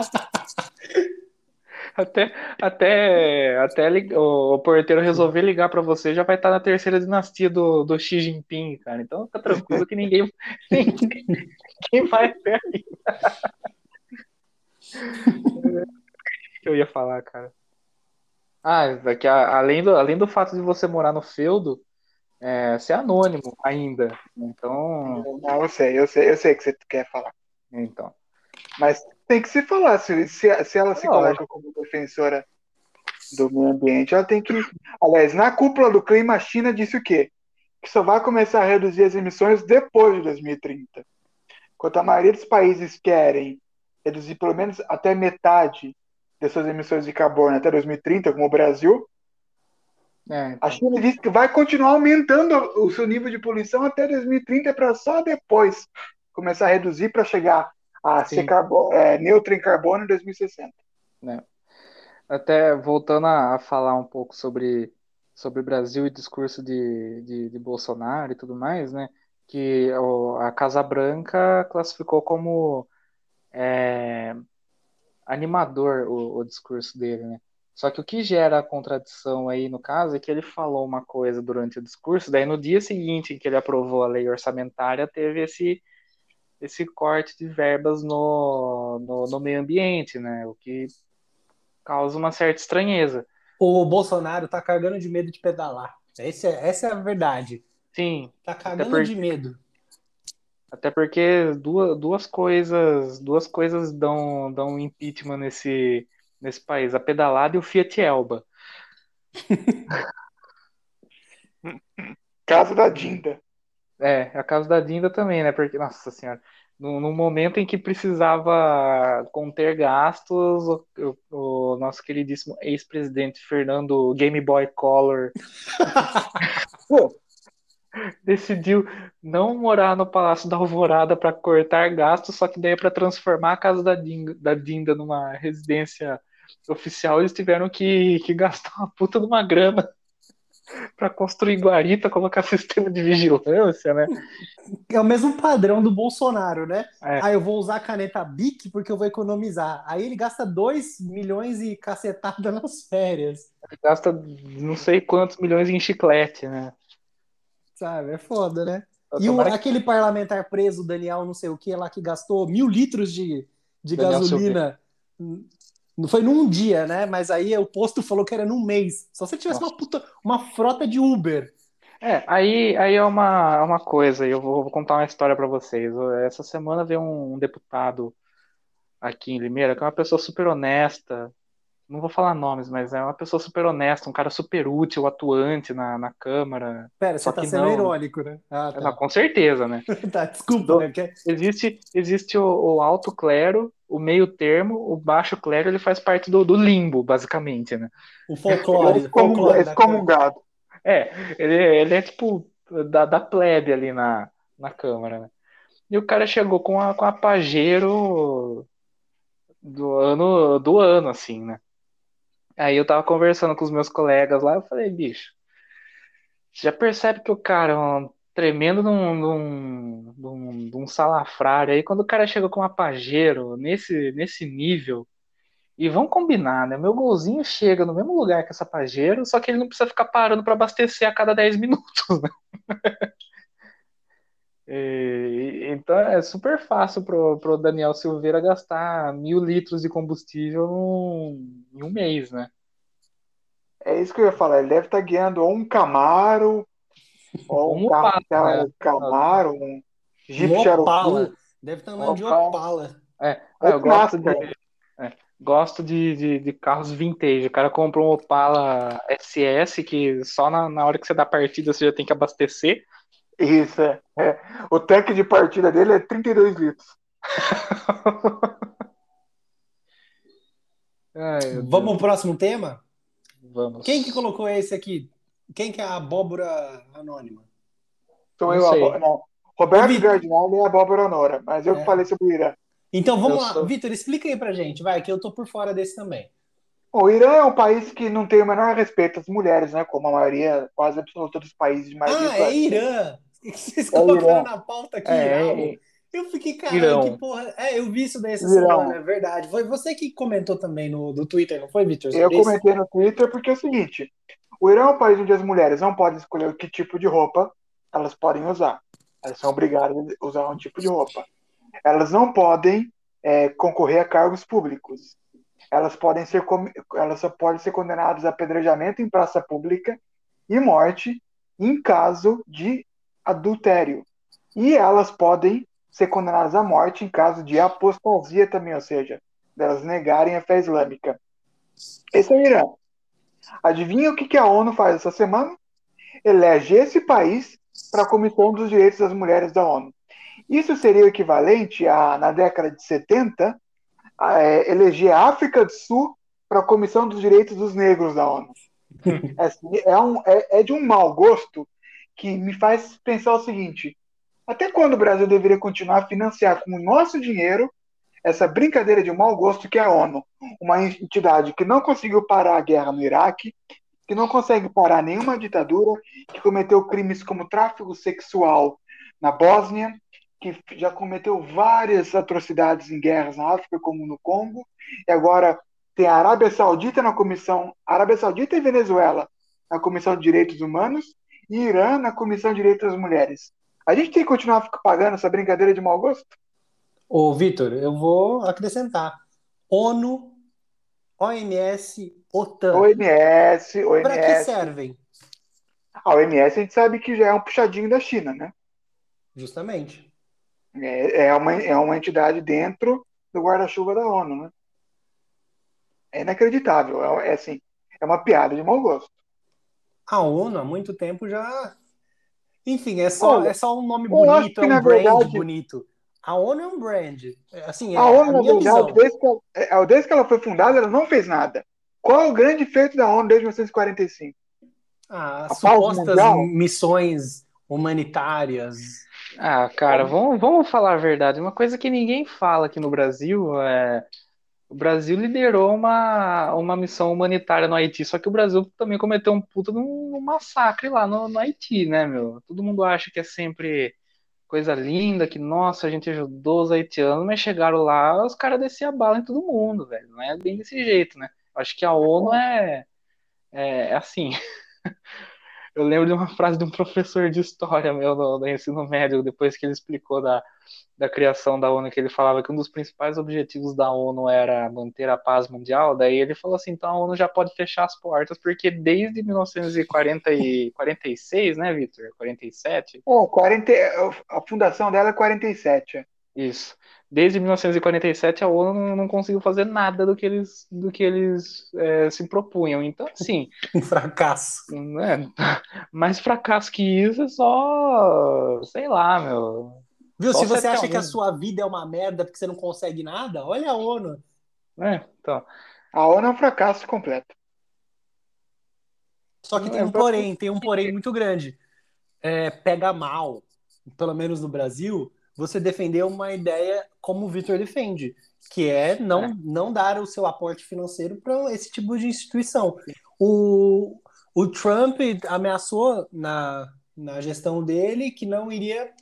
Ele, ele saiu da OMS, não foi? Ele saiu da Unicef, ele saiu da Unesco e da OMS.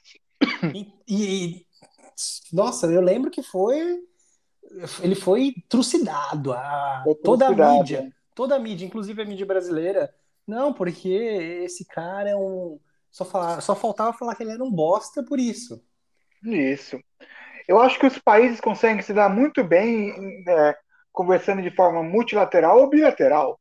Uma entidade como essa custa bilhões de vários países, não é igual os Estados Unidos tem que bancar praticamente sozinho metade do, do custo. O Brasil acho que é o quinto ou sexto maior contribuidor da ONU, gasta bilhões financiando a ONU. E que que, o que, que o Brasil ganha em troca da ONU? É constantemente acusado de muitas coisas e, sinceramente, eu não, e, e é uma entidade que, com, com o Irã na, na direitos das mulheres, acho que é assim, é, é a última gota, né? É, é o fim da picada, como diriam os antigos. Roberto? Ah, cara, eu, eu sou eu sou uma pessoa completamente desgostosa com relação à ONU, cara. Esses, esses caras aí são só uma patifaria que. Enfim, a única coisa que eu acho maneira lá é que eles têm um programa de estágio para jornalistas lá. É um negócio que eu gostaria de fazer porque no currículo é da hora, né? Mas fora isso. É. que foi? Que... Vocês escutaram a moto passando aqui perto? Só a cortação de giro é. aí. Uhum. Aí sim. A ONU. Quem, quem quer saber ah, sobre a ONU, assista um filme A Informante, com Rachel Weisz. Cara, eu acho que bem. eu já vi esse filme. Tá na é, Netflix? Sobre... Acho que não está. Acho que tá no Amazon Prime, na verdade. Amazon Dá uma Prime... sinopse dele aí, porque eu me lembro de um filme que, que era basicamente isso que você mencionou.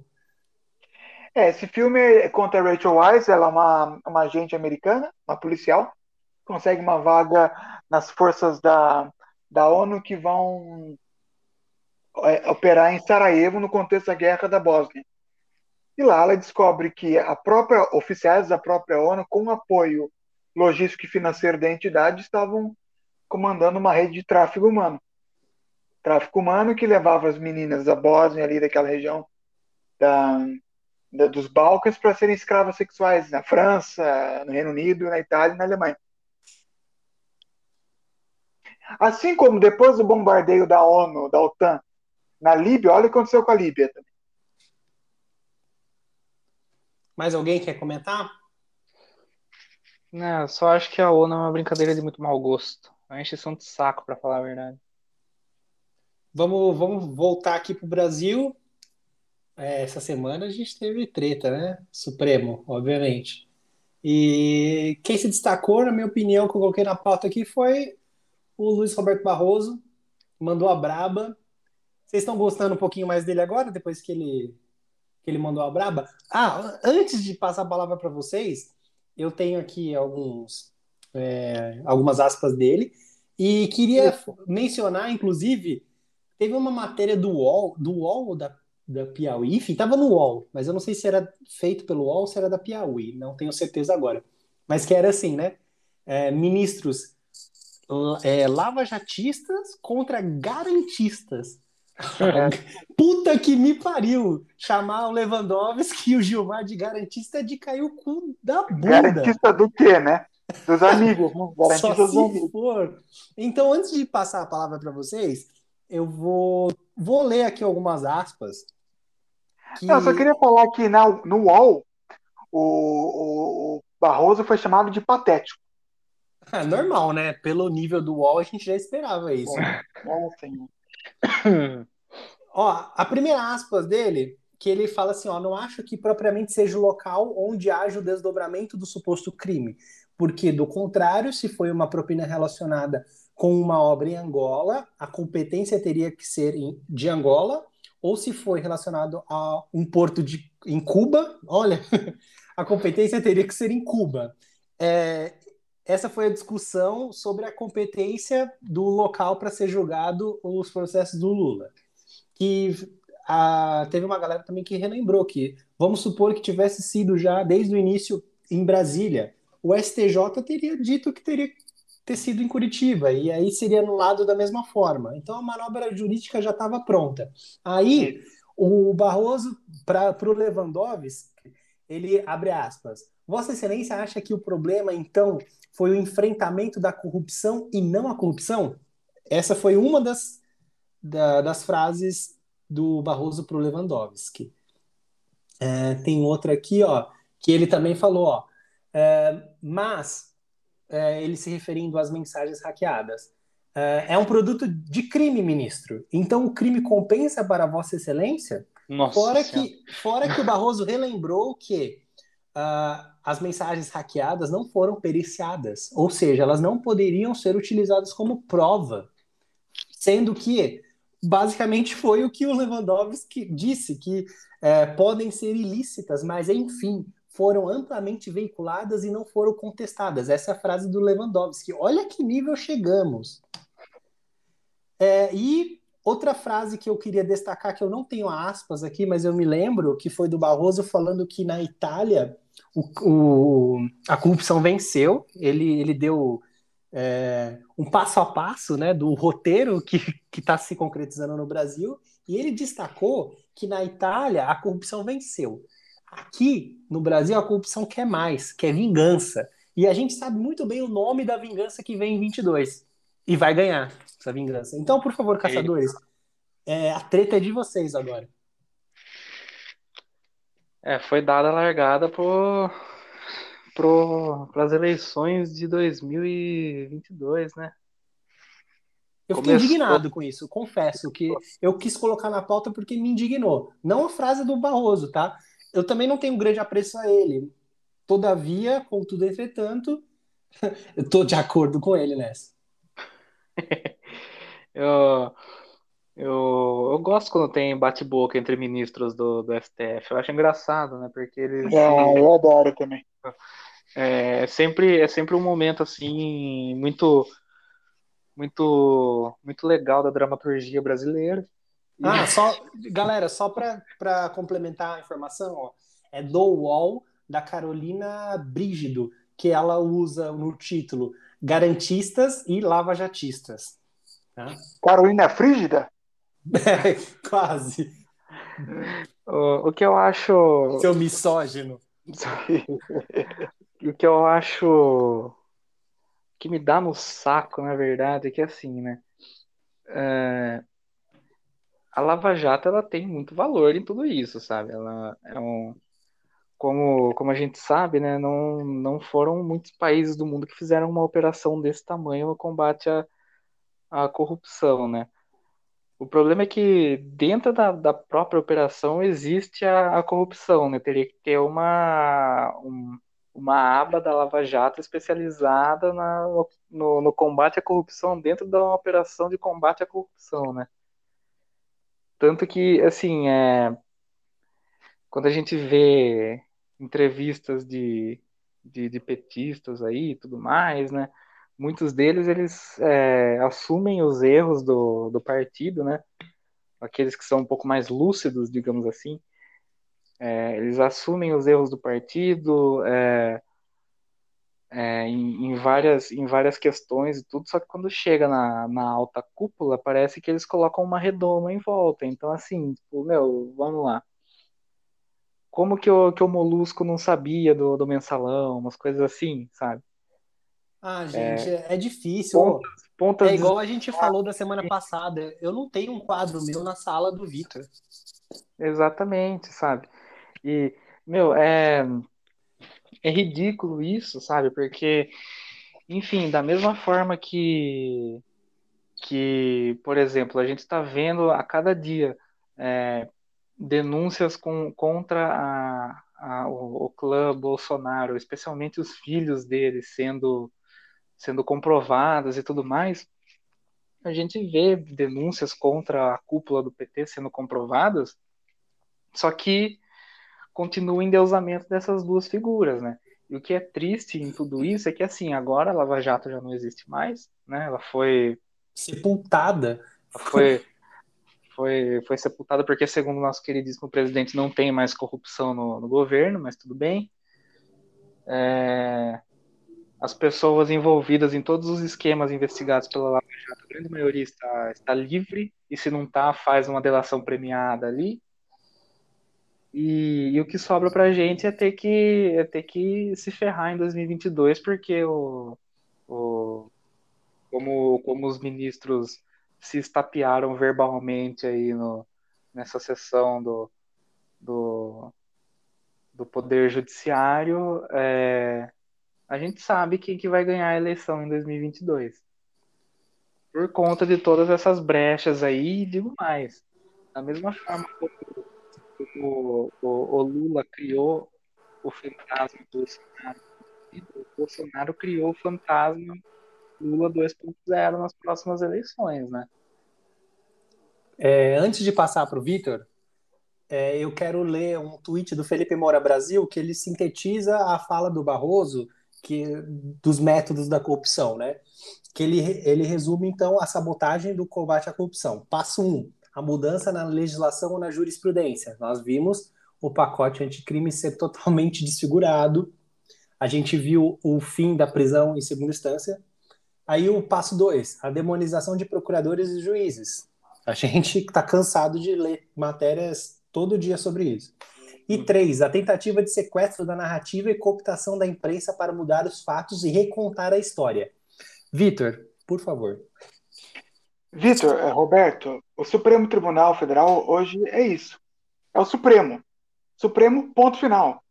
Ele não é mais uma entidade que controla uh, o poder jurídico brasileiro, que está sob é, controle da, da, da presidência da República, assim como também controla o Congresso Nacional. Na verdade, o Supremo hoje se coloca como um órgão e um poder superior a esses outros dois. Eles são os ditadores do Brasil. São 11 tocado, togados que mandam e desmandam no Brasil conforme lhes interessam. Garantistas são garantistas deles próprios. A Constituição para eles não tem o menor valor. Eles a interpretam conforme lhe interessa. Esse é o problema de se basear a justiça de um país no direito romano. Se fosse num direito constitucionário, como são os Estados Unidos e o Reino Unido, seria uma justiça baseada na jurisprudência. Mas não. Nós temos agora uma, uma Suprema Corte que manda no Brasil, mandou no combate à pandemia, ela manda na justiça brasileira, ela literalmente manda soltar e manda prender, ela controla a liberdade de expressão com bem entender, ela persegue aqueles que ousam atacá-lo, como Caio Coppola, que está sendo perseguido nesse exato momento, e ela cooptou a imprensa para o lado dela. Ela basicamente é uma ditadura. Sobre a Lava Jato, eu sinto muito pelo que aconteceu, porque foi a única chance que o Brasil teve de se livrar do sistema político fétido que nós temos. Não conseguimos porque o poder foi superior. Os corruptos foram superiores. Eles venceram a gente. Não tem mais solução. Sobre o Partido dos Trabalhadores, não vi ninguém do Partido dos Trabalhadores fazer meia-culpa. Todos eles atacaram e é um partido sem princípios, é um partido sem caráter, é um partido sem moral e que só quer o poder. E se tomar o poder em 2022, só vai sair na bala. Só sai na bala. Roberto, quer completar? Não. Eu deixo, deixo esse grande finale pro, pro Vitor aí, porque realmente é, a única coisa assim que eu já eu já vi alguns é, integrantes do, do Partido do, dos Trabalhadores é, fazerem a meia culpa, só que é importante dizer o seguinte: são integrantes locais que não fazem parte da alta cúpula, porque a alta cúpula se coloca numa redoma e aí a gente pode citar, né? O o ex-presidente Luiz Inácio, a gente pode citar o Fernando Haddad, Glaze Hoffman e N outras pessoas, mas especialmente esses três. A meia-culpa acontece em nível local, só que acontece de um jeito muito moderado, que eles reconhecem algumas coisas que aconteceram, principalmente a questão da, da da idolatria e tudo mais, e daí é onde acaba acontecendo a, a ruptura entre esses correligionários e alguns chegam até a ir para outros partidos e tudo mais, só que é aquela coisa, quando chega na alta cúpula, é, toda toda a meia culpa com relação à, à idolatria se é, se desmancha e vira uma, uma proteção ao, aos grandes líderes, né? No fim, só o Palocci tomou no cu, né? Exato. ele, ele virou traidor, né? É. Ele pois deve estar é, tá né? pensando agora, puta que eu pariu, não, não, só ter esperado um pouco mais. É, não, não só o Palocci se ferrou, a Marina Silva também. Ah, mas ela tá ferrada muito, muito mais tempo. Né? É, eu, não. Vitor, quer falar mais alguma coisa? Não, teve mais uma pessoa ligada ao PT que é, se ferrou, mas se ferrou depois de morta. Foi Marisa Letícia. Ah, foi essa, literalmente. Essa eu o cadáver foi para é. dentro, por debaixo de ônibus. É, depois de morta. Justamente. É, só para encerrar, eu gostaria de ter assim, uma opinião. Eu estou vendo muita gente falar que é, entre Bolsonaro e qualquer outro faria campanha e votaria em qualquer outro porque o Bolsonaro é a pior coisa que já existiu na face da Terra. É o mesmo discurso que o elegeu.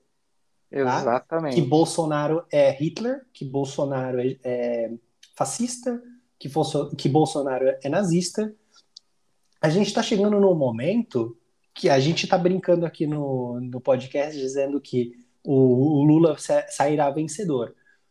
É uma aposta momentânea, porque a gente também não sabe. As pesquisas da última eleição colocavam o Bolsonaro com 4% no início. A gente é. viu o que aconteceu depois. É, a mesma força que, que parece bater nele volta. Então, no, eu não vou colocar minhas fichas todas no Lula nesse, nesse caso, porque para mim não, existe, não vai existir terceira via, vai, vai ficar entre os dois. É, mas eu acho que vai vir, vai vir uma onda aí muito forte.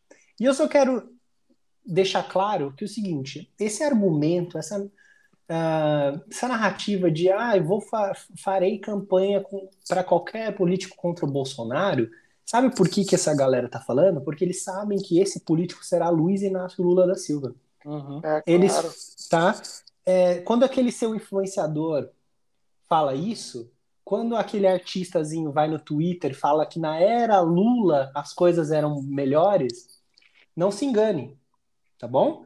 Ele não tá falando que, uh, vamos supor que chegue Dória contra o Bolsonaro, que, o, que ele vai fazer campanha pro Dória. Ele não vai. Ah, tá bom? Ele, ele fala isso porque ele tem a certeza de que será Luiz Inácio Lula da Silva. O PT nunca ficou de fora no segundo turno. Eles têm muita certeza disso. É, se não fosse o Lula, seria o Haddad, a Glaze Hoffman, qualquer um do, daquele, daquela galera. Tá? Então, você que nos escuta, é, você realmente acha que a escolha, eu acho muito difícil, eu, honestamente, entre Bolsonaro e Lula, eu vou fazer igual o Monark. Eu nunca achei que eu ia, que eu ia admirar o Monark do, do, do Flow Podcast. Cara, eu, vou, eu, eu não tenho entre quem votar. Ai, mas como você vai defender o genocida? Eu não vou defender o genocida. A questão é que, entre Luiz Inácio Lula da Silva, o dono do PT, um país que ficou um partido que ficou 14 anos no poder, e deixou, as pessoas esquecem, deixou 11 milhões de desempregados. A Dilma não caiu por, por causa do, da pedalada. A, o pessoal tem, tem uma memória muito curta. Deixou mais do... pobres quando saiu do que tinha quando entrou. Justamente, justamente. As pessoas têm memória muito curta. A gente teve um triênio horrível, o pior triênio da, da, da história brasileira. Então é muito fácil você dizer que o, o Bolsonaro é genocida. Tá? E, ele é um bosta. Ele não comprou a porra da vacina que podia ter comprado. Em relação a ele ser contra o lockdown, para mim que se foda. Se você é burro o suficiente para levar em consideração que o presidente retardado fala, você é o babaca que vai ouvir o que o Lula fala, o que o Bolsonaro fala. Você provavelmente pode merece morrer. Ninguém merece morrer, mas você é muito burro Tá? Se você não vai usar máscara porque o Bolsonaro falou que não deve usar máscara, então vai tomar no teu cu. Existe, sabe, seleção natural. É para isso. É para eliminar os retardados. Porque se tem a porra, ó, minimamente funciona, use-a. Agora, o cara deixar de comprar a porra da, da vacina, realmente, pode chamá-lo de genocida por isso. Então, não é uma escolha fácil. Não caia naqueles que, ah, é uma escolha muito fácil votar no Luiz Inácio Lula da Silva contra o Bolsonaro. Eu não acho. Tá? Foram dois esquemas de corrupção deflagrados né, no governo PT. As pessoas esquecem do mensalão porque o país estava realmente voando. Sim. Tá? As pessoas esquecem que o cara que foi ministro da economia, da fazenda, né, na, no caso do Lula, foi o, o senhor Henrique Meirelles, é um cara muito competente que está no governo Dória. Tá? E só que se eles se esquecem também que o período Dilma foi, Dilma foi um inferno com o Manteiga, com o. Como que é aquele outro lá que foi depois. que era do, do banco lá? Por favor, me recordem o nome dele lá. Joaquim Levi? Foi Joaquim Levi, né? Isso. Sim, presidente do Banco Central. E, e foi um inferno. Não, não é muito fácil. O, o Bolsonaro com o Paulo Guedes, muitas pessoas tinham mínima esperança no Paulo Guedes para tentar mudar. É. Então, é, essa guerra só alimenta esses lados. A gente que se fode e que não tem um lado, a gente está fudido, só se ferra ainda mais. Então, é, é basicamente isso. Tá? É só uma indignação minha. É. Ah, eu concordo com tudo que você falou, cara. Não, não, não é, não é fácil, simples assim. Ah, entre um e outro, pô, é, isso aí acho que na verdade só esse tipo de frase, na verdade ele só é, fomenta aquela aquela máxima de que de que a busca do brasileiro pelo herói nacional vai afundar ainda mais o nosso país. Até porque o, o maior herói nacional que a gente conhece, que é o Tiradentes, foi forjado, né?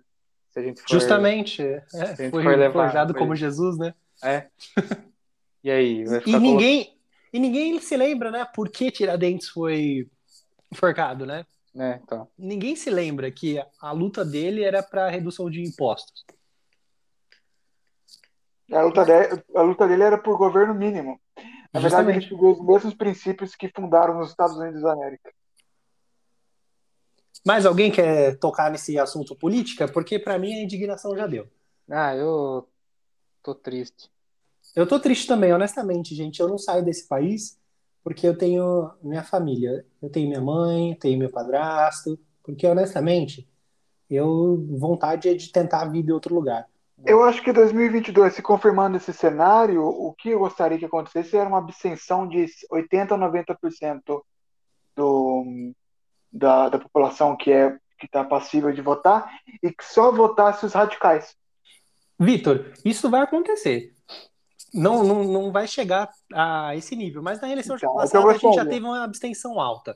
Eu já, eu já falei para todo mundo, se tiver Bolsonaro e Lula, eu não vou sair da minha casa, eu pago a taxa eu não depois. Voto, né?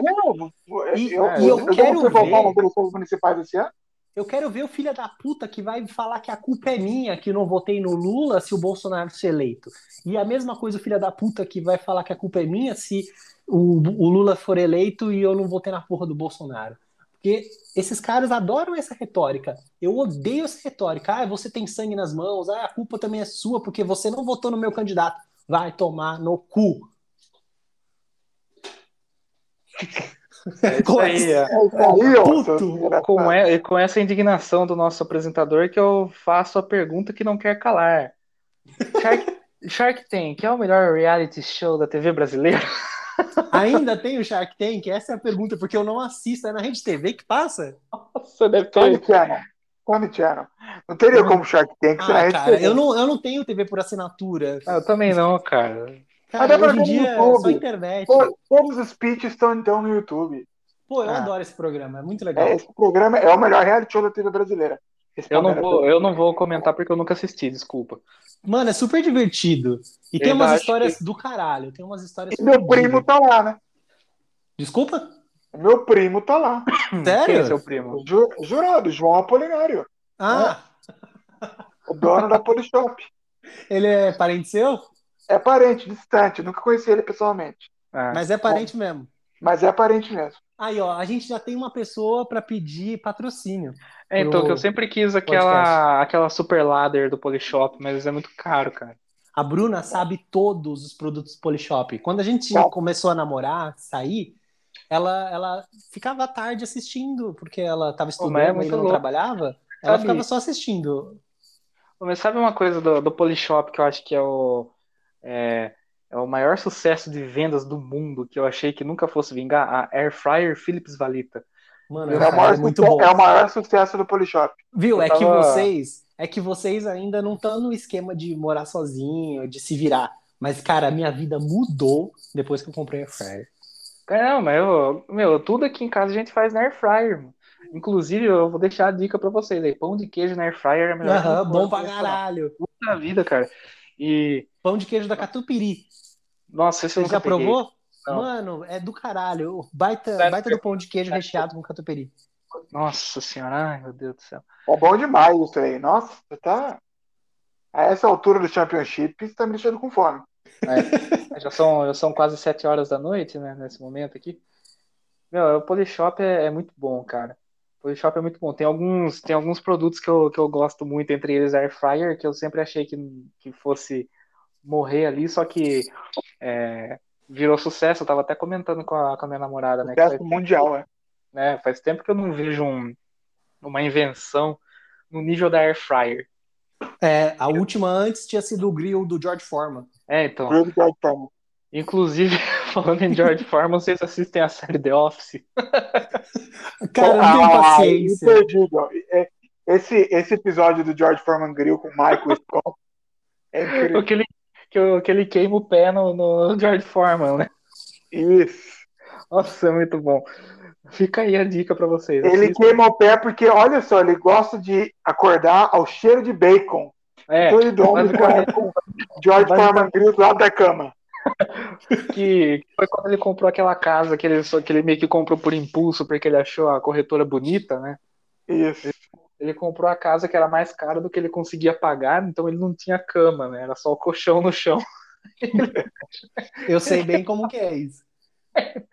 Porque você comprou uma casa só porque a corretora era bonita? E daí você, você tá morando no Japão, é? Não, é porque você, quando você compra um lugar, você não tem dinheiro para comprar mais porra nenhuma.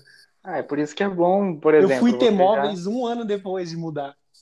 Cara, tem duas coisas que ajudam muito. A primeira é você, obviamente, já ter alguns móveis à disposição para quando você for mudar com o seu cônjuge. E a outra, pallet.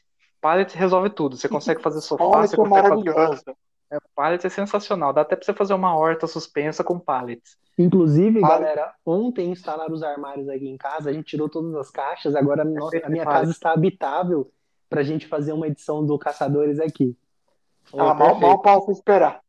Tá? Assim, que, assim que passar essa, esse período obscuro que estamos vivendo, com certeza faremos uma edição presencial. Boa, boa. Bom, vamos pro próximo aqui, que eu acho que esse tema vai ser legal a gente falar. Que fim levou?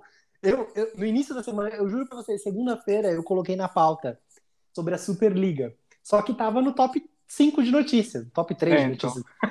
Então. E aí, e aí no, na terça-feira eu tive que pôr no que fim levou. Que foi exatamente 48 horas depois do, do lançamento. O que é incrível é que, assim, os caras anunciaram um projeto que já fazia pelo menos dois anos que estava sendo desenvolvido. Eles anunciaram na calada da noite entre domingo e segunda-feira. e daí, de repente, surprise motherfucker, não deu certo. É, eu vi a seguinte definição da, da Superliga, né? São times bilionários que cansaram de apanhar para time pequeno e que agora eles resolveram apanhar entre si num clubinho só deles. Ah, é uma mentirada isso daí. Cara, é, não, essa, é. essa definição aí de que eles são bilionários e cansaram de apanhar para time pequeno, porque só você vê a Champions. A Champions dificilmente acontece uma zebra assim de no máximo é um Shakhtar que chega nas oitavas, quartas. Teve aí uma, algumas edições que o, aquele Red Bull, o Leipzig, Leipzig, chegou também. Agora, eles raramente. Tanto, tanto que você vê que não tem um campeão único há muito tempo, assim, um campeão que já não, não foi campeão anteriormente.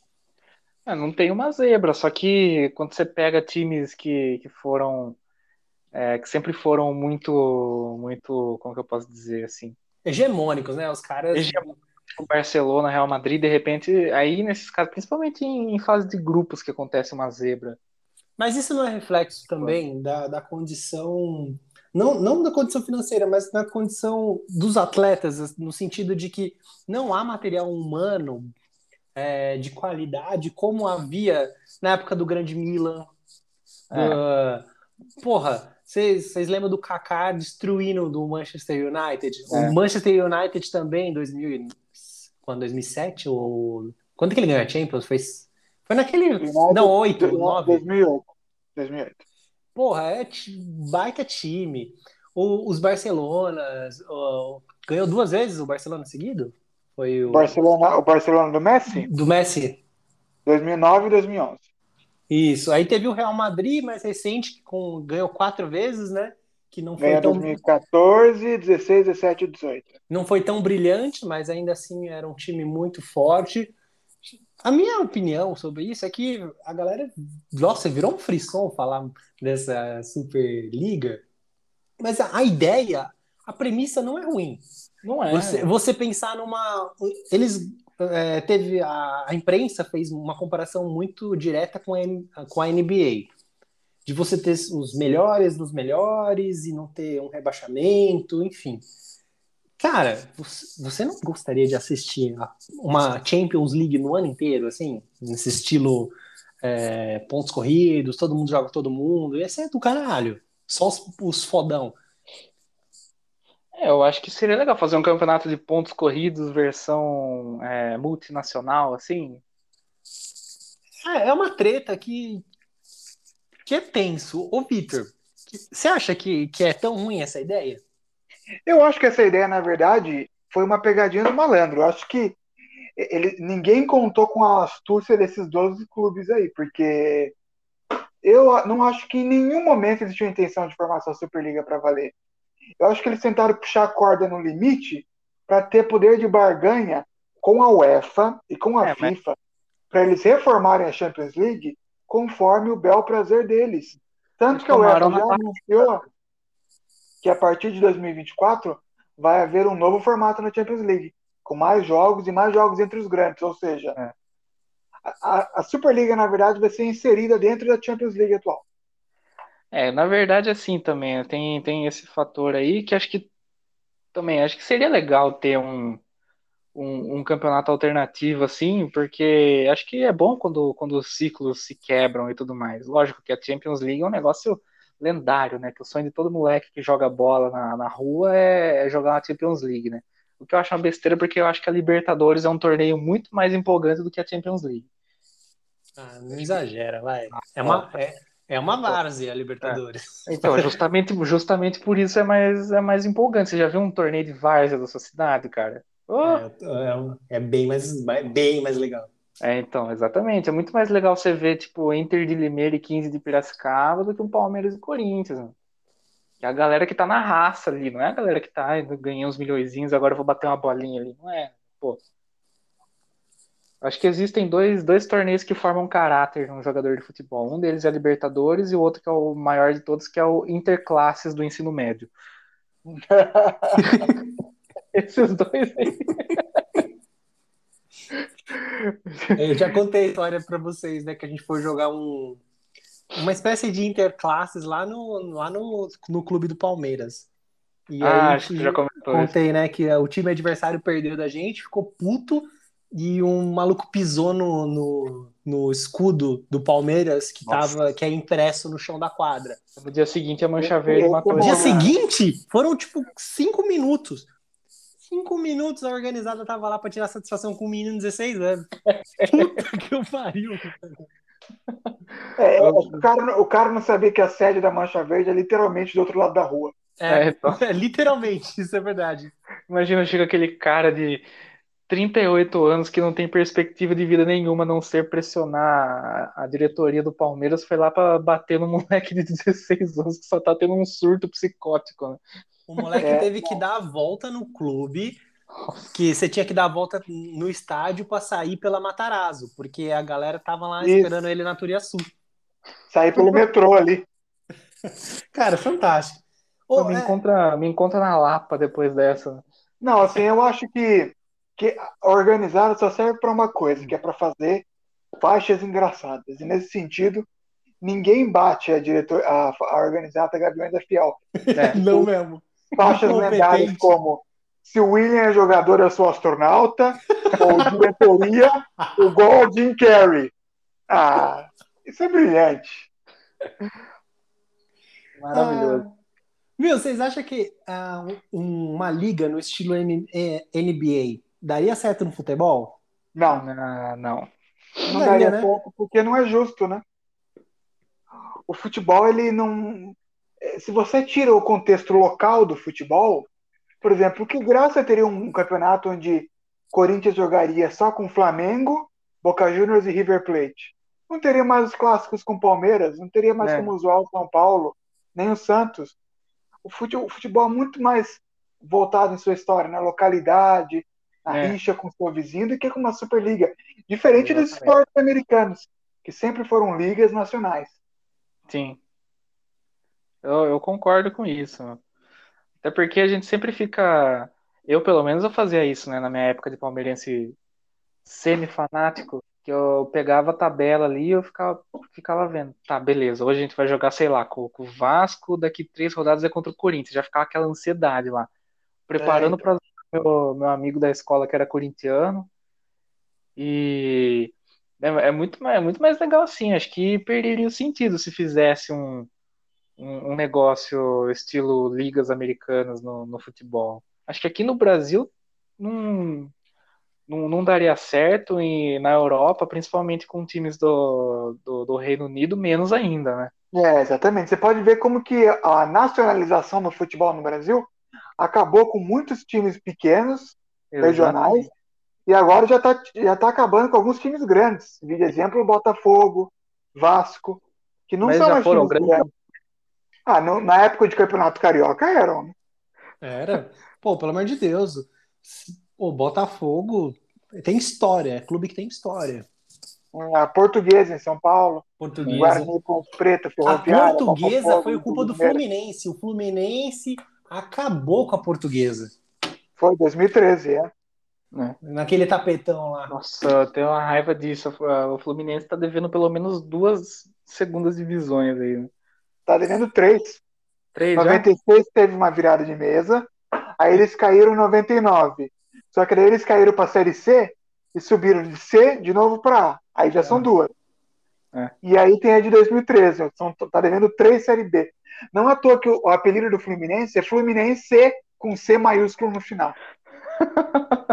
Fluminense. Oh, quais foram os times cariocas que foram rebaixados no último Brasileirão mesmo?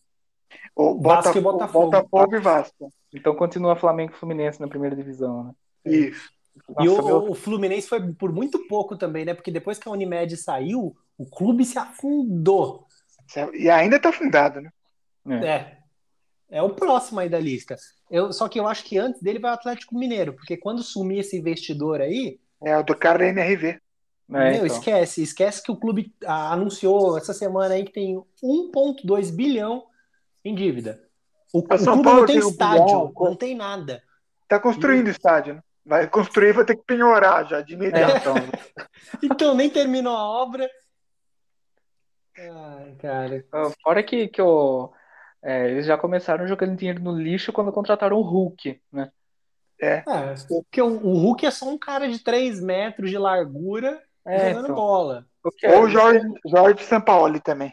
É, o São Paulo, nossa. Outro eu não maluco. sei, eu não sei se vocês viram, foi em algum jogo do Campeonato Mineiro, não lembro em qual, que o, o Hulk, enfim, ele ele, ele parece aquele, aqueles caminhões é, que, que tiram a neve da rua nos Estados Unidos, que ele vai passando e vai jogando tudo pro lado, né? teve, um, teve, um, jogador que ele rebateu o Hulk, daí o Hulk se doeu, né? E eles saíram do, do campo depois do, do, do primeiro tempo se é, é, trocando elogios ali, né? Um xingando o outro. O jogador adversário chama o Hulk de bumbum granada. ah, cara, é o bumbum granada. Daí ele ficou possesso, né? Quando começa o shit talk, meu, não tem, não tem nada que resolva isso, a não ser uma briga na mão. Uh, galera, vamos pro Omeleft? Isso aí. Vamos para o Omelete. É, eu vou dar uma explicação para o nosso ouvinte, porque nesta semana a gente traria o nosso querido Éder Pessoa para falar sobre o Oscar. O Éder, que ele Éder é o, idealizador, editor, roteirista, escritor, produtor de conteúdo, ele é tudo. Tem o site Cinema Pipoca, mas não deu certo para trazê-lo para conversar conosco. Na verdade, eu pedi para ele falar um dia um dia que conseguiria conversar conosco, ele não respondeu e eu também não tenho paciência com quem não me responde. É, então já vamos deixar a cobrança aqui, Éder. Se você está ouvindo esse episódio, por favor, né, bicho? Porra, vacilo, hein, Éder? Conversa com nós, cara. Com saudade de você. É, então. Fazer um churrasco, Éder. É, quando, eu... quando essa pandemia passar aí. É isso aí. Saudades. Então a gente teria um especial sobre o Oscar, porque eu não, não acredito que nós três tenhamos é, culhões para falar do, do Oscar deste ano. Né? É, eu, só, eu, vou ter que fazer igual a Glória Pires, eu só vi um filme. O resto eu não posso opinar. não sei comentar, não sei opinar. eu, eu, vou, eu vou comentar sobre dois filmes que foram os dois filmes do Oscar que eu assisti. Que foi o, o primeiro que eu gostaria de colocar no meu top 1 aqui, que é o, o Grande Ivan, baita filme que conta a história do, do gorila Ivan, né? É basicamente um filme então, né? Esse filme é ficção? Não, ele é baseado em fatos reais. Que tinham. A história é basicamente assim: um cara lá no, nos Estados Unidos ele tinha um circo em que os animais eram é, usados ali pra, na, nas apresentações, mas não tinha nada de exploração, assim. Enfim, os animais faziam números assim, por exemplo, aqueles números clássicos da, da foca e a bolinha, o cachorro andando em duas patas, aquelas coisas assim, né? E entre esses animais tinha o, o gorila Ivan, que ele era um. Puta, que nome incrível para dar um gorila. que ele, que ele era um gorila que o papel dele era dar aquele, aquele, aquele urro super furioso para colocar medo na criança. Enfim. Só que num, num, determinado momento, tinha uma menina que é filha de um dos trabalhadores desse circo aí, que ela, ela gostava muito de desenhar, e ela meio que, entre aspas, ensinou o gorila Ivan a desenhar. E essa virou a, a, a nova função dele nesse, nesse circo, né? E essa é a, é a, história real e o filme ele se baseou nessa história, ele conta exatamente essa história, só que meio que na visão dos animais. Então os animais eles se conversam ali. Cara, é muito bonito esse filme, é emocionante. Eu não sou muito de, de chorar em filmes, mas nesse filme eu chorei como uma criança. eu acho que é, é um, um, filme que ele está concorrendo na categoria de efeitos visuais, porque ele foi todo feito em a, a parte dos animais foi feita em. Com... Em CG? Computação gráfica? Isso. Minha, ter, minha terceira categoria favorita. E, meu, é espetacular. A história é maravilhosa. Eu colocaria esse filme também como melhor filme, assim, justamente por, por essa, essa história pegar como, como base um fato real, só que trazer uma outra visão, que é a visão dos animais, e não só o fato em si, né? Cara, é muito Viu? bom esse filme. Tá disponível onde? Onde que você encontra? Pelo, eu assisti pelo Disney Plus.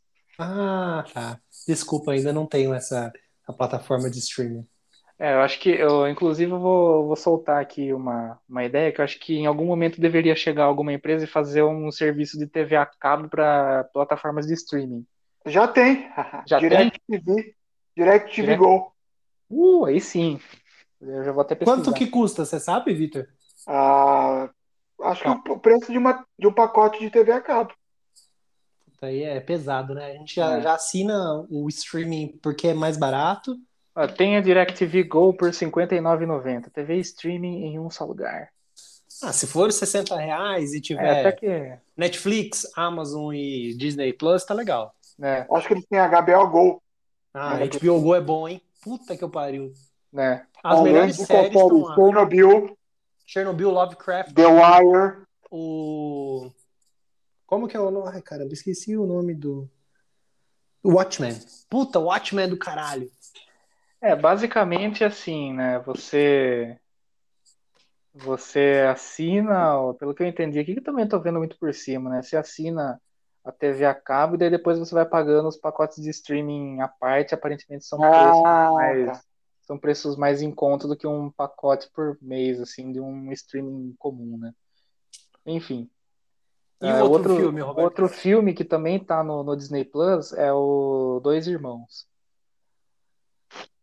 Uh, tá concorrendo junto com, com o também do, do Disney Plus o é, Soul, né?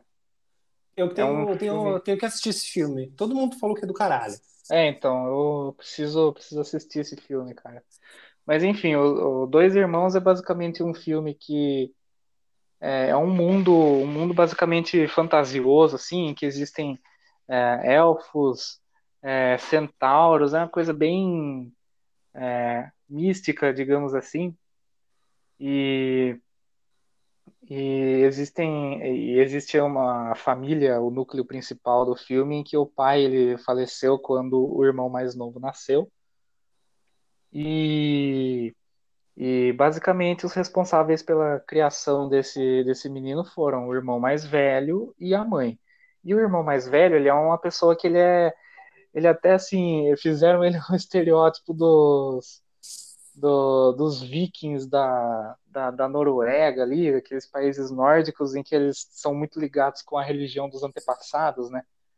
E ele é uma pessoa que é aficionada em, em estudar esse tipo de, de, de, cultura e ele descobre num certo momento, quando o irmão dele, o irmão mais novo dele completa 18 anos, que o pai dele deixou um cajado, que era um cajado é, poderoso, assim, né? E ele começa a pirar porque esse poder que esse cajado tem poderia trazer o pai deles de volta por mais um dia. E tudo o que ele queria era poder se despedir do, do pai. É uma história muito bonita, vale muito a pena assistir. É um outro filme que eu também chorei. eu estou muito sensível nesses, nesses momentos de pandemia, né? Mas é um filme muito bom, cara. É muito bom, muito legal. É um filme assim que você não vê o, o tempo passar quando você está assistindo, porque você, você fica tão imerso na, na história e quando termina você fica até tipo, ué, mas só isso, né? Cara, são dois filmes muito muito bons que eu recomendo a, a todos, a vocês e a quem está nos ouvindo. Eu acho que o único filme que eu assisti que vai concorrer alguma coisa é o Som do Silêncio, né? The Sound of Metal que Esse é um filme, filme, eu achei muito legal a edição de som dele. Sim. Que, que me fez realmente ter a sensação, que, que me trans, transmitiu bem a sensação do protagonista. Ah, é. Ao ficar surdo, esse todo ah. esse processo, eu achei uma forma totalmente diferente de, de utilizar o som dentro de, de um filme. Achei muito legal. É, esse filme aí eu escutei muita gente falando muito bem dele. É... O Vitor assistiu, né, Vitor? Eu assisti, gostei, eu concordo com você. A edição de som desse filme é maravilhosa. Ah, essa aí é, é, a graça desse filme, pelo que, pelo que eu escutei a galera falando, né? Porque é, é muito. É muito. Muito difícil, assim, se fazer um sound design dessa forma. Tem até um filme que, que quando surgiu. Surgiu meio que uma onda daqueles filmes sobre sobre monstros que se atraem pelo, pela, pelo sentido das pessoas. Isso, é. O famoso. Ah, como que é? Do silêncio, né? Como que é o lugar silencioso? O Bird Box, que é o do. É verdade. É, então. É lugar Bird silencioso, não é? É um lugar silencioso. É o que vai ter a segunda versão agora, vai Isso. ter a sequência. Pô, Esse é um é filme muito que bom também, filme, né? É um filme que teve um sound design maravilhoso também, porque ele dependia disso, né? Justamente, é. E ah, é um filme a premissa assim, do filme era essa. Não, é, podia, não podia ter um barulho, né? Que o monstro Exatamente. Viria. E é um filme que você tinha que assistir no cinema, mas um cinema que você tinha que pagar mais para ver numa sala numa sala premium, justamente para aproveitar o sistema de som mais elaborado, né? Infelizmente eu não tive essa oportunidade, eu tive que assistir em casa, ainda assim foi uma experiência incrível. Eu assisti no, no cinema esse filme, cara, maravilhoso. maravilhoso. Mas tem filmes, tem filmes que você precisa dessa experiência de som do cinema mesmo. Sim. Eu fui assistir é, Nasce uma Estrela com a Lady Gaga. Sim, nossa, esse filme é e, é maravilhoso. E, cara, no cinema, eu fui assistir no cinema e a, as partes dos shows dela cantando, aquilo mexeu tanto comigo. Eu adorei o filme. E quando eu fui assistir novamente, só que na TV aqui de casa, obviamente o filme continua legal. mas perde um pouco da experiência. Diferente, por exemplo, do. Do. Ai, como que é o nome? Do Rocketman, que eu gostei, eu assisti em casa também, eu queria ter assistido no cinema. Que é Esse o filme, filme sobre assistia. a vida do Elton John. Esse filme eu quero Puta muito que filme do caralho! É um filme que vai muito além da música. E foi incrível assisti-lo em casa. Eu queria ter, ter, ter, tido essa oportunidade. Uma tela grande, com um som do caramba. Principalmente porque o ator canta as músicas. Hum. Não é só uma dublagem. É. É, então, o, a melhor experiência cinematográfica que eu tive na minha vida adulta, até hoje, foi com Dunkirk que eu assisti em IMAX. Queria, esse eu queria ter assistido no cinema também. É a única vez na minha vida que eu realmente me senti totalmente imerso em um filme, porque o design de som daquele filme é surreal. É e ele, eu tive a mesma sensação que você tendo a Stars Born. Não é a mesma coisa na televisão. O filme continua excelente, mas. Nossa, IMAX, eu, é vi esse filme. Eu vi Dunkirk é, em casa também. E realmente, meu, imagina, eu queria ter, ter, ter tido também essa experiência da bomba explodindo do meu lado aqui e aquele zumbidinho que fica da, depois é. da explosão. Puta, uma coisa que eu acho, eu acho esse filme maravilhoso do começo ao fim, principalmente uma, um, negócio que eu, que eu reparei. Em nenhum momento no filme a gente vê o inimigo, mas a gente sabe que ele tá ali. Isso é sensacional. É. Muito bom. Puta, até é, extremamente bem feito. É, mais alguma coisa sobre o Oscar, galera? Vocês querem comentar?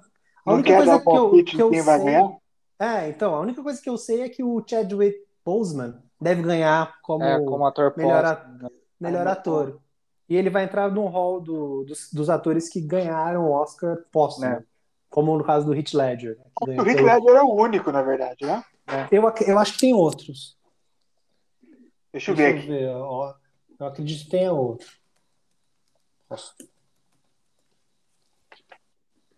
Todos, ó, o Omelete tem aqui, ó, falando que tem mais de um. Ah, tá. Então, é. minha culpa. Ah, o Sidney Howard, por O Vento Levou, ganhou. Esse Victor Young, A Volta ao Mundo em 80 Dias, ganhou póstumo é, também. Eu tô então, vendo essa mesma lista. É, teve, teve mais gente aí. Tem até do. Olha o Walt Disney, pelo Ursinho Puff. Ah, então. Imaginei que era o, o Heath Ledger era o único. Apesar que... de que muitos críticos estão falando que não é a melhor atuação a do Chadwick Boseman. Mas, é, mas a é gente que... sabe que o Oscar não necessariamente premia o melhor. Exatamente, eu acho que o, o Chadwick Boseman foi um ótimo ator durante a carreira dele, mas eu acho que ele está sofrendo aí de um da mesma coisa que aconteceu com o Leonardo DiCaprio. Ele está ganhando esse Oscar é, porque só tem essa chance. Mais pela, mais pela pressão ali que estão colocando em cima da academia do que por qualquer outra coisa.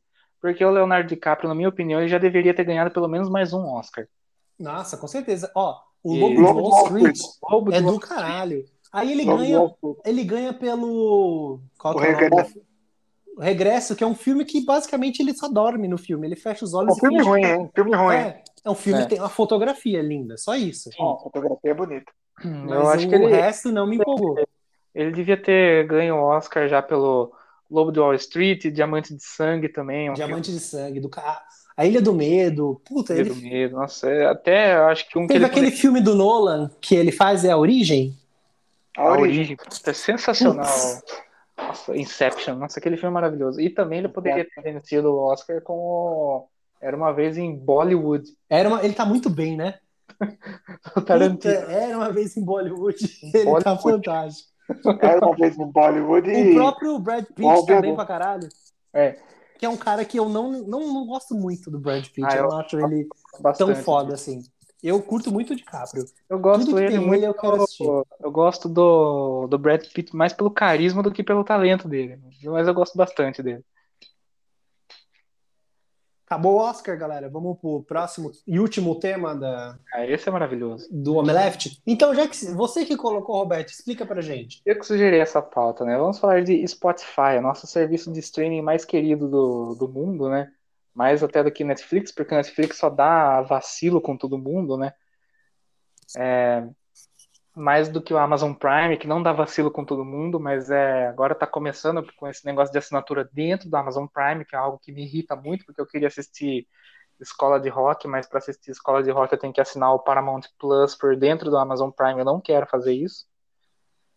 E o Spotify, por, um, por enquanto, continua sendo a minha plataforma de streaming favorita, né? Você assina o Spotify? Assino. Quanto que você paga? Ah, eu pago um plano anual. Ah, eu já, já pego, já pego de uma vez aí, porque daí eu não preciso ficar compensando no cartão todo ano, todo, todo mês. E compensar mais porque muitas vezes sai mais barato, né? Uhum. Enfim. O Spotify é uma maravilha para quem escuta, mas para quem tem músicas ali, ele é um pouco triste, porque ele paga muito menos de um centavo por música. Ele por stream, no caso, né? Ele paga coisa de 0,00000 dízima periódica 7 centavo por, por stream. Ou seja, para você conseguir ganhar uma grana ok com o Spotify, você tem que ter muita reprodução. E daí entra em algo que a gente conversou lá no, nos primeiros episódios do nosso podcast, que é a criação de músicas com até dois minutos, enfim. Daí quanto mais você mais você cria com, com menos tempo, as pessoas vão, vão reproduzindo com mais frequência, enfim, toda aquela, aquela coisa. Enfim, o Daniel Eck, CEO do Spotify, ele é um cara que ele tem uma fortuna de aproximadamente 4 bilhões e meio de dólares hoje em dia. E ele é uma pessoa que é muito fã de, de futebol. E ele recentemente, depois do, depois do fiasco da Superliga Europeia, ele comentou com, com muito pesar do fiasco da Superliga Europeia e demonstrou um certo interesse em comprar o Arsenal, ele, eu vou, vou pegar aqui a. A pergunta que não quero calar é Arsenal ou Arsenal? Ah, você tá falando em português é Arsenal, né? Mas a porra do nome do time é em língua inglesa, não é? Então, é, então é Arsenal. Tem que reproduzir do jeito. Você não fala. É, você fala Leicester, não fala? Você não fala Leicester lá, como, como que é, é, é grafado? Manchester. Manchester. Manchester. No mundo do futebol é assim. Se você fala Arsenal, você está falando do Arsenal de Londres. Se você fala Arsenal, você está falando do Arsenal de Sarandi, de Buenos Aires. É. então, aí aconteceu o seguinte. No Twitter... não, não, peraí, Roberto, vou só contar uma história. Uma vez, uma vez no Jornal Nacional, o Flamengo empatou um jogo contra o Arsenal na Copa Sul-Americana e colocaram o time no Arsenal de Londres. o Longor ia ter que fazer rato depois, foi muito engraçado. Não, o pior é que muitas vezes o, o Arsenal daqui é, é, maior do que o Arsenal do, da Inglaterra. É, então, né?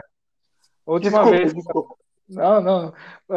Eu queria saber quando que foi a última vez que o, que o Arsenal britânico foi relevante no cenário mundial. 2004. É, faz tempo. 17 anos. Enfim. Ganhou o quê? Uma FA Cup? Ganhou uma, o campeonato inglês de forma invicta. Ganhou o Community Shield.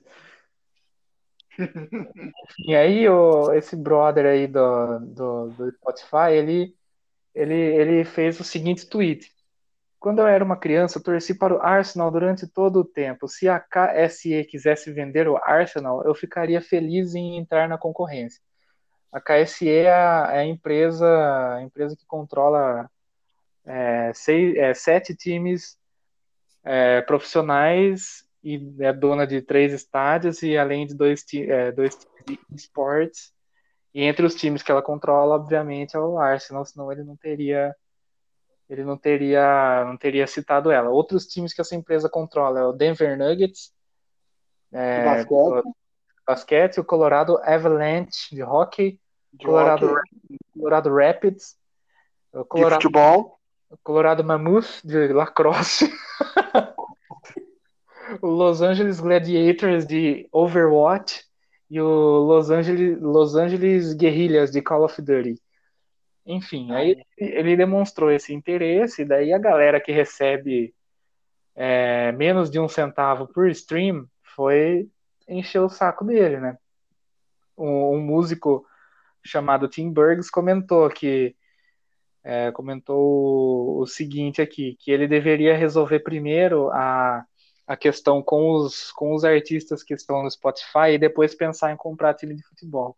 E daí um outro músico é, chamado NDP, que eu não sei de onde que é, mas tem um tweet bem interessante dele aqui, ele disse que ele acha que, o, que a empresa dona do Arsenal não vai, não vai aceitar menos de um centavo pela compra do time. é o valor que ele paga. e uma figura ilustre também que se posicionou contra esse cidadão. Inclusive, ele é bem cabeçudo pela foto que eu tô vendo aqui. Esse, é, que se posicionou contra essa, esse valor pífio que ele paga por, por stream foi o nosso querido Soul, é, Sir Paul McCartney. E o cara que também deve ser bilionário tá reclamando que ele recebe menos de um centavo por música. Então, assim, né? O cara, ele tá extremamente... Ele não, é nem dono, ele não é nem dono das músicas dos Beatles. É a é. Apple, né? É, então. É a Apple. Era, era, o Michael Jackson, agora não sei quem que é. O Michael Jackson, dono das músicas. Você não sabe essa história? Eu não lembro, eu ouvi alguma coisa eu não lembro. O Paul McCartney disse que uma vez ele atendeu o telefone, alguém disse assim, oi? ele achou que era um puta de um tóxico. Ele ia ficar um... É, aqui é o Michael, eu queria. Vamos fazer uma, uma música gente. Foi até Los Angeles, ou sei lá onde ficava o Michael Jackson, e gravaram uma música juntos. Ah, então aquela eu... música que tem até um clipe com os dois é, é, derivado disso? Deixa eu ver como que é o nome é, dessa música. Aqui. É derivado dessa Acho que é 666 o nome dessa música. E. Bom, sei, sei, é isso mesmo. A história é a seguinte: é, eles estavam gravando lá e o Michael Jackson pediu algumas dicas, né?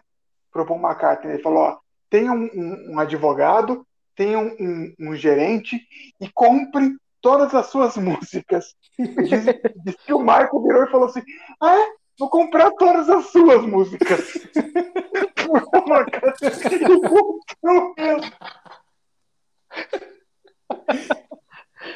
Esse negócio de artista vendendo as próprias músicas virou uma modinha no ano passado. Né? Inclusive o, o Fleetwood Mac, depois que aquela música Dreams viralizou, eles venderam todo, todo o catálogo deles para uma gravadora por uma, por uma quantia aí, acho que de 10 milhões de dólares, alguma coisa assim. O Bob Dylan também, né?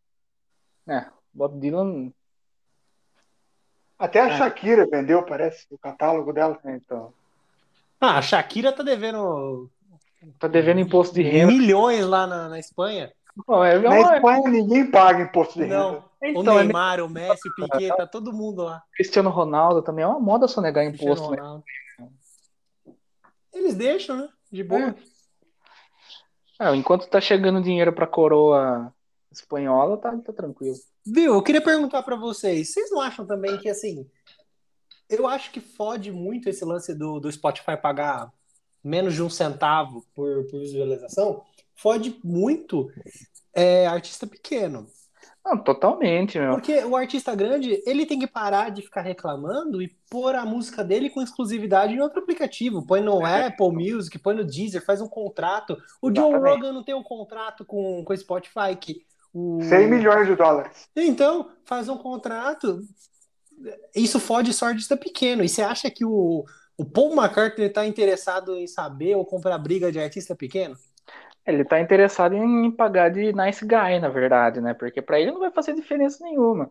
Agora, como você falou, para o artista pequeno, por exemplo, eu conheço muita gente aqui em Limeira que, assim, é artista underground que eles sobreviviam antes da pandemia.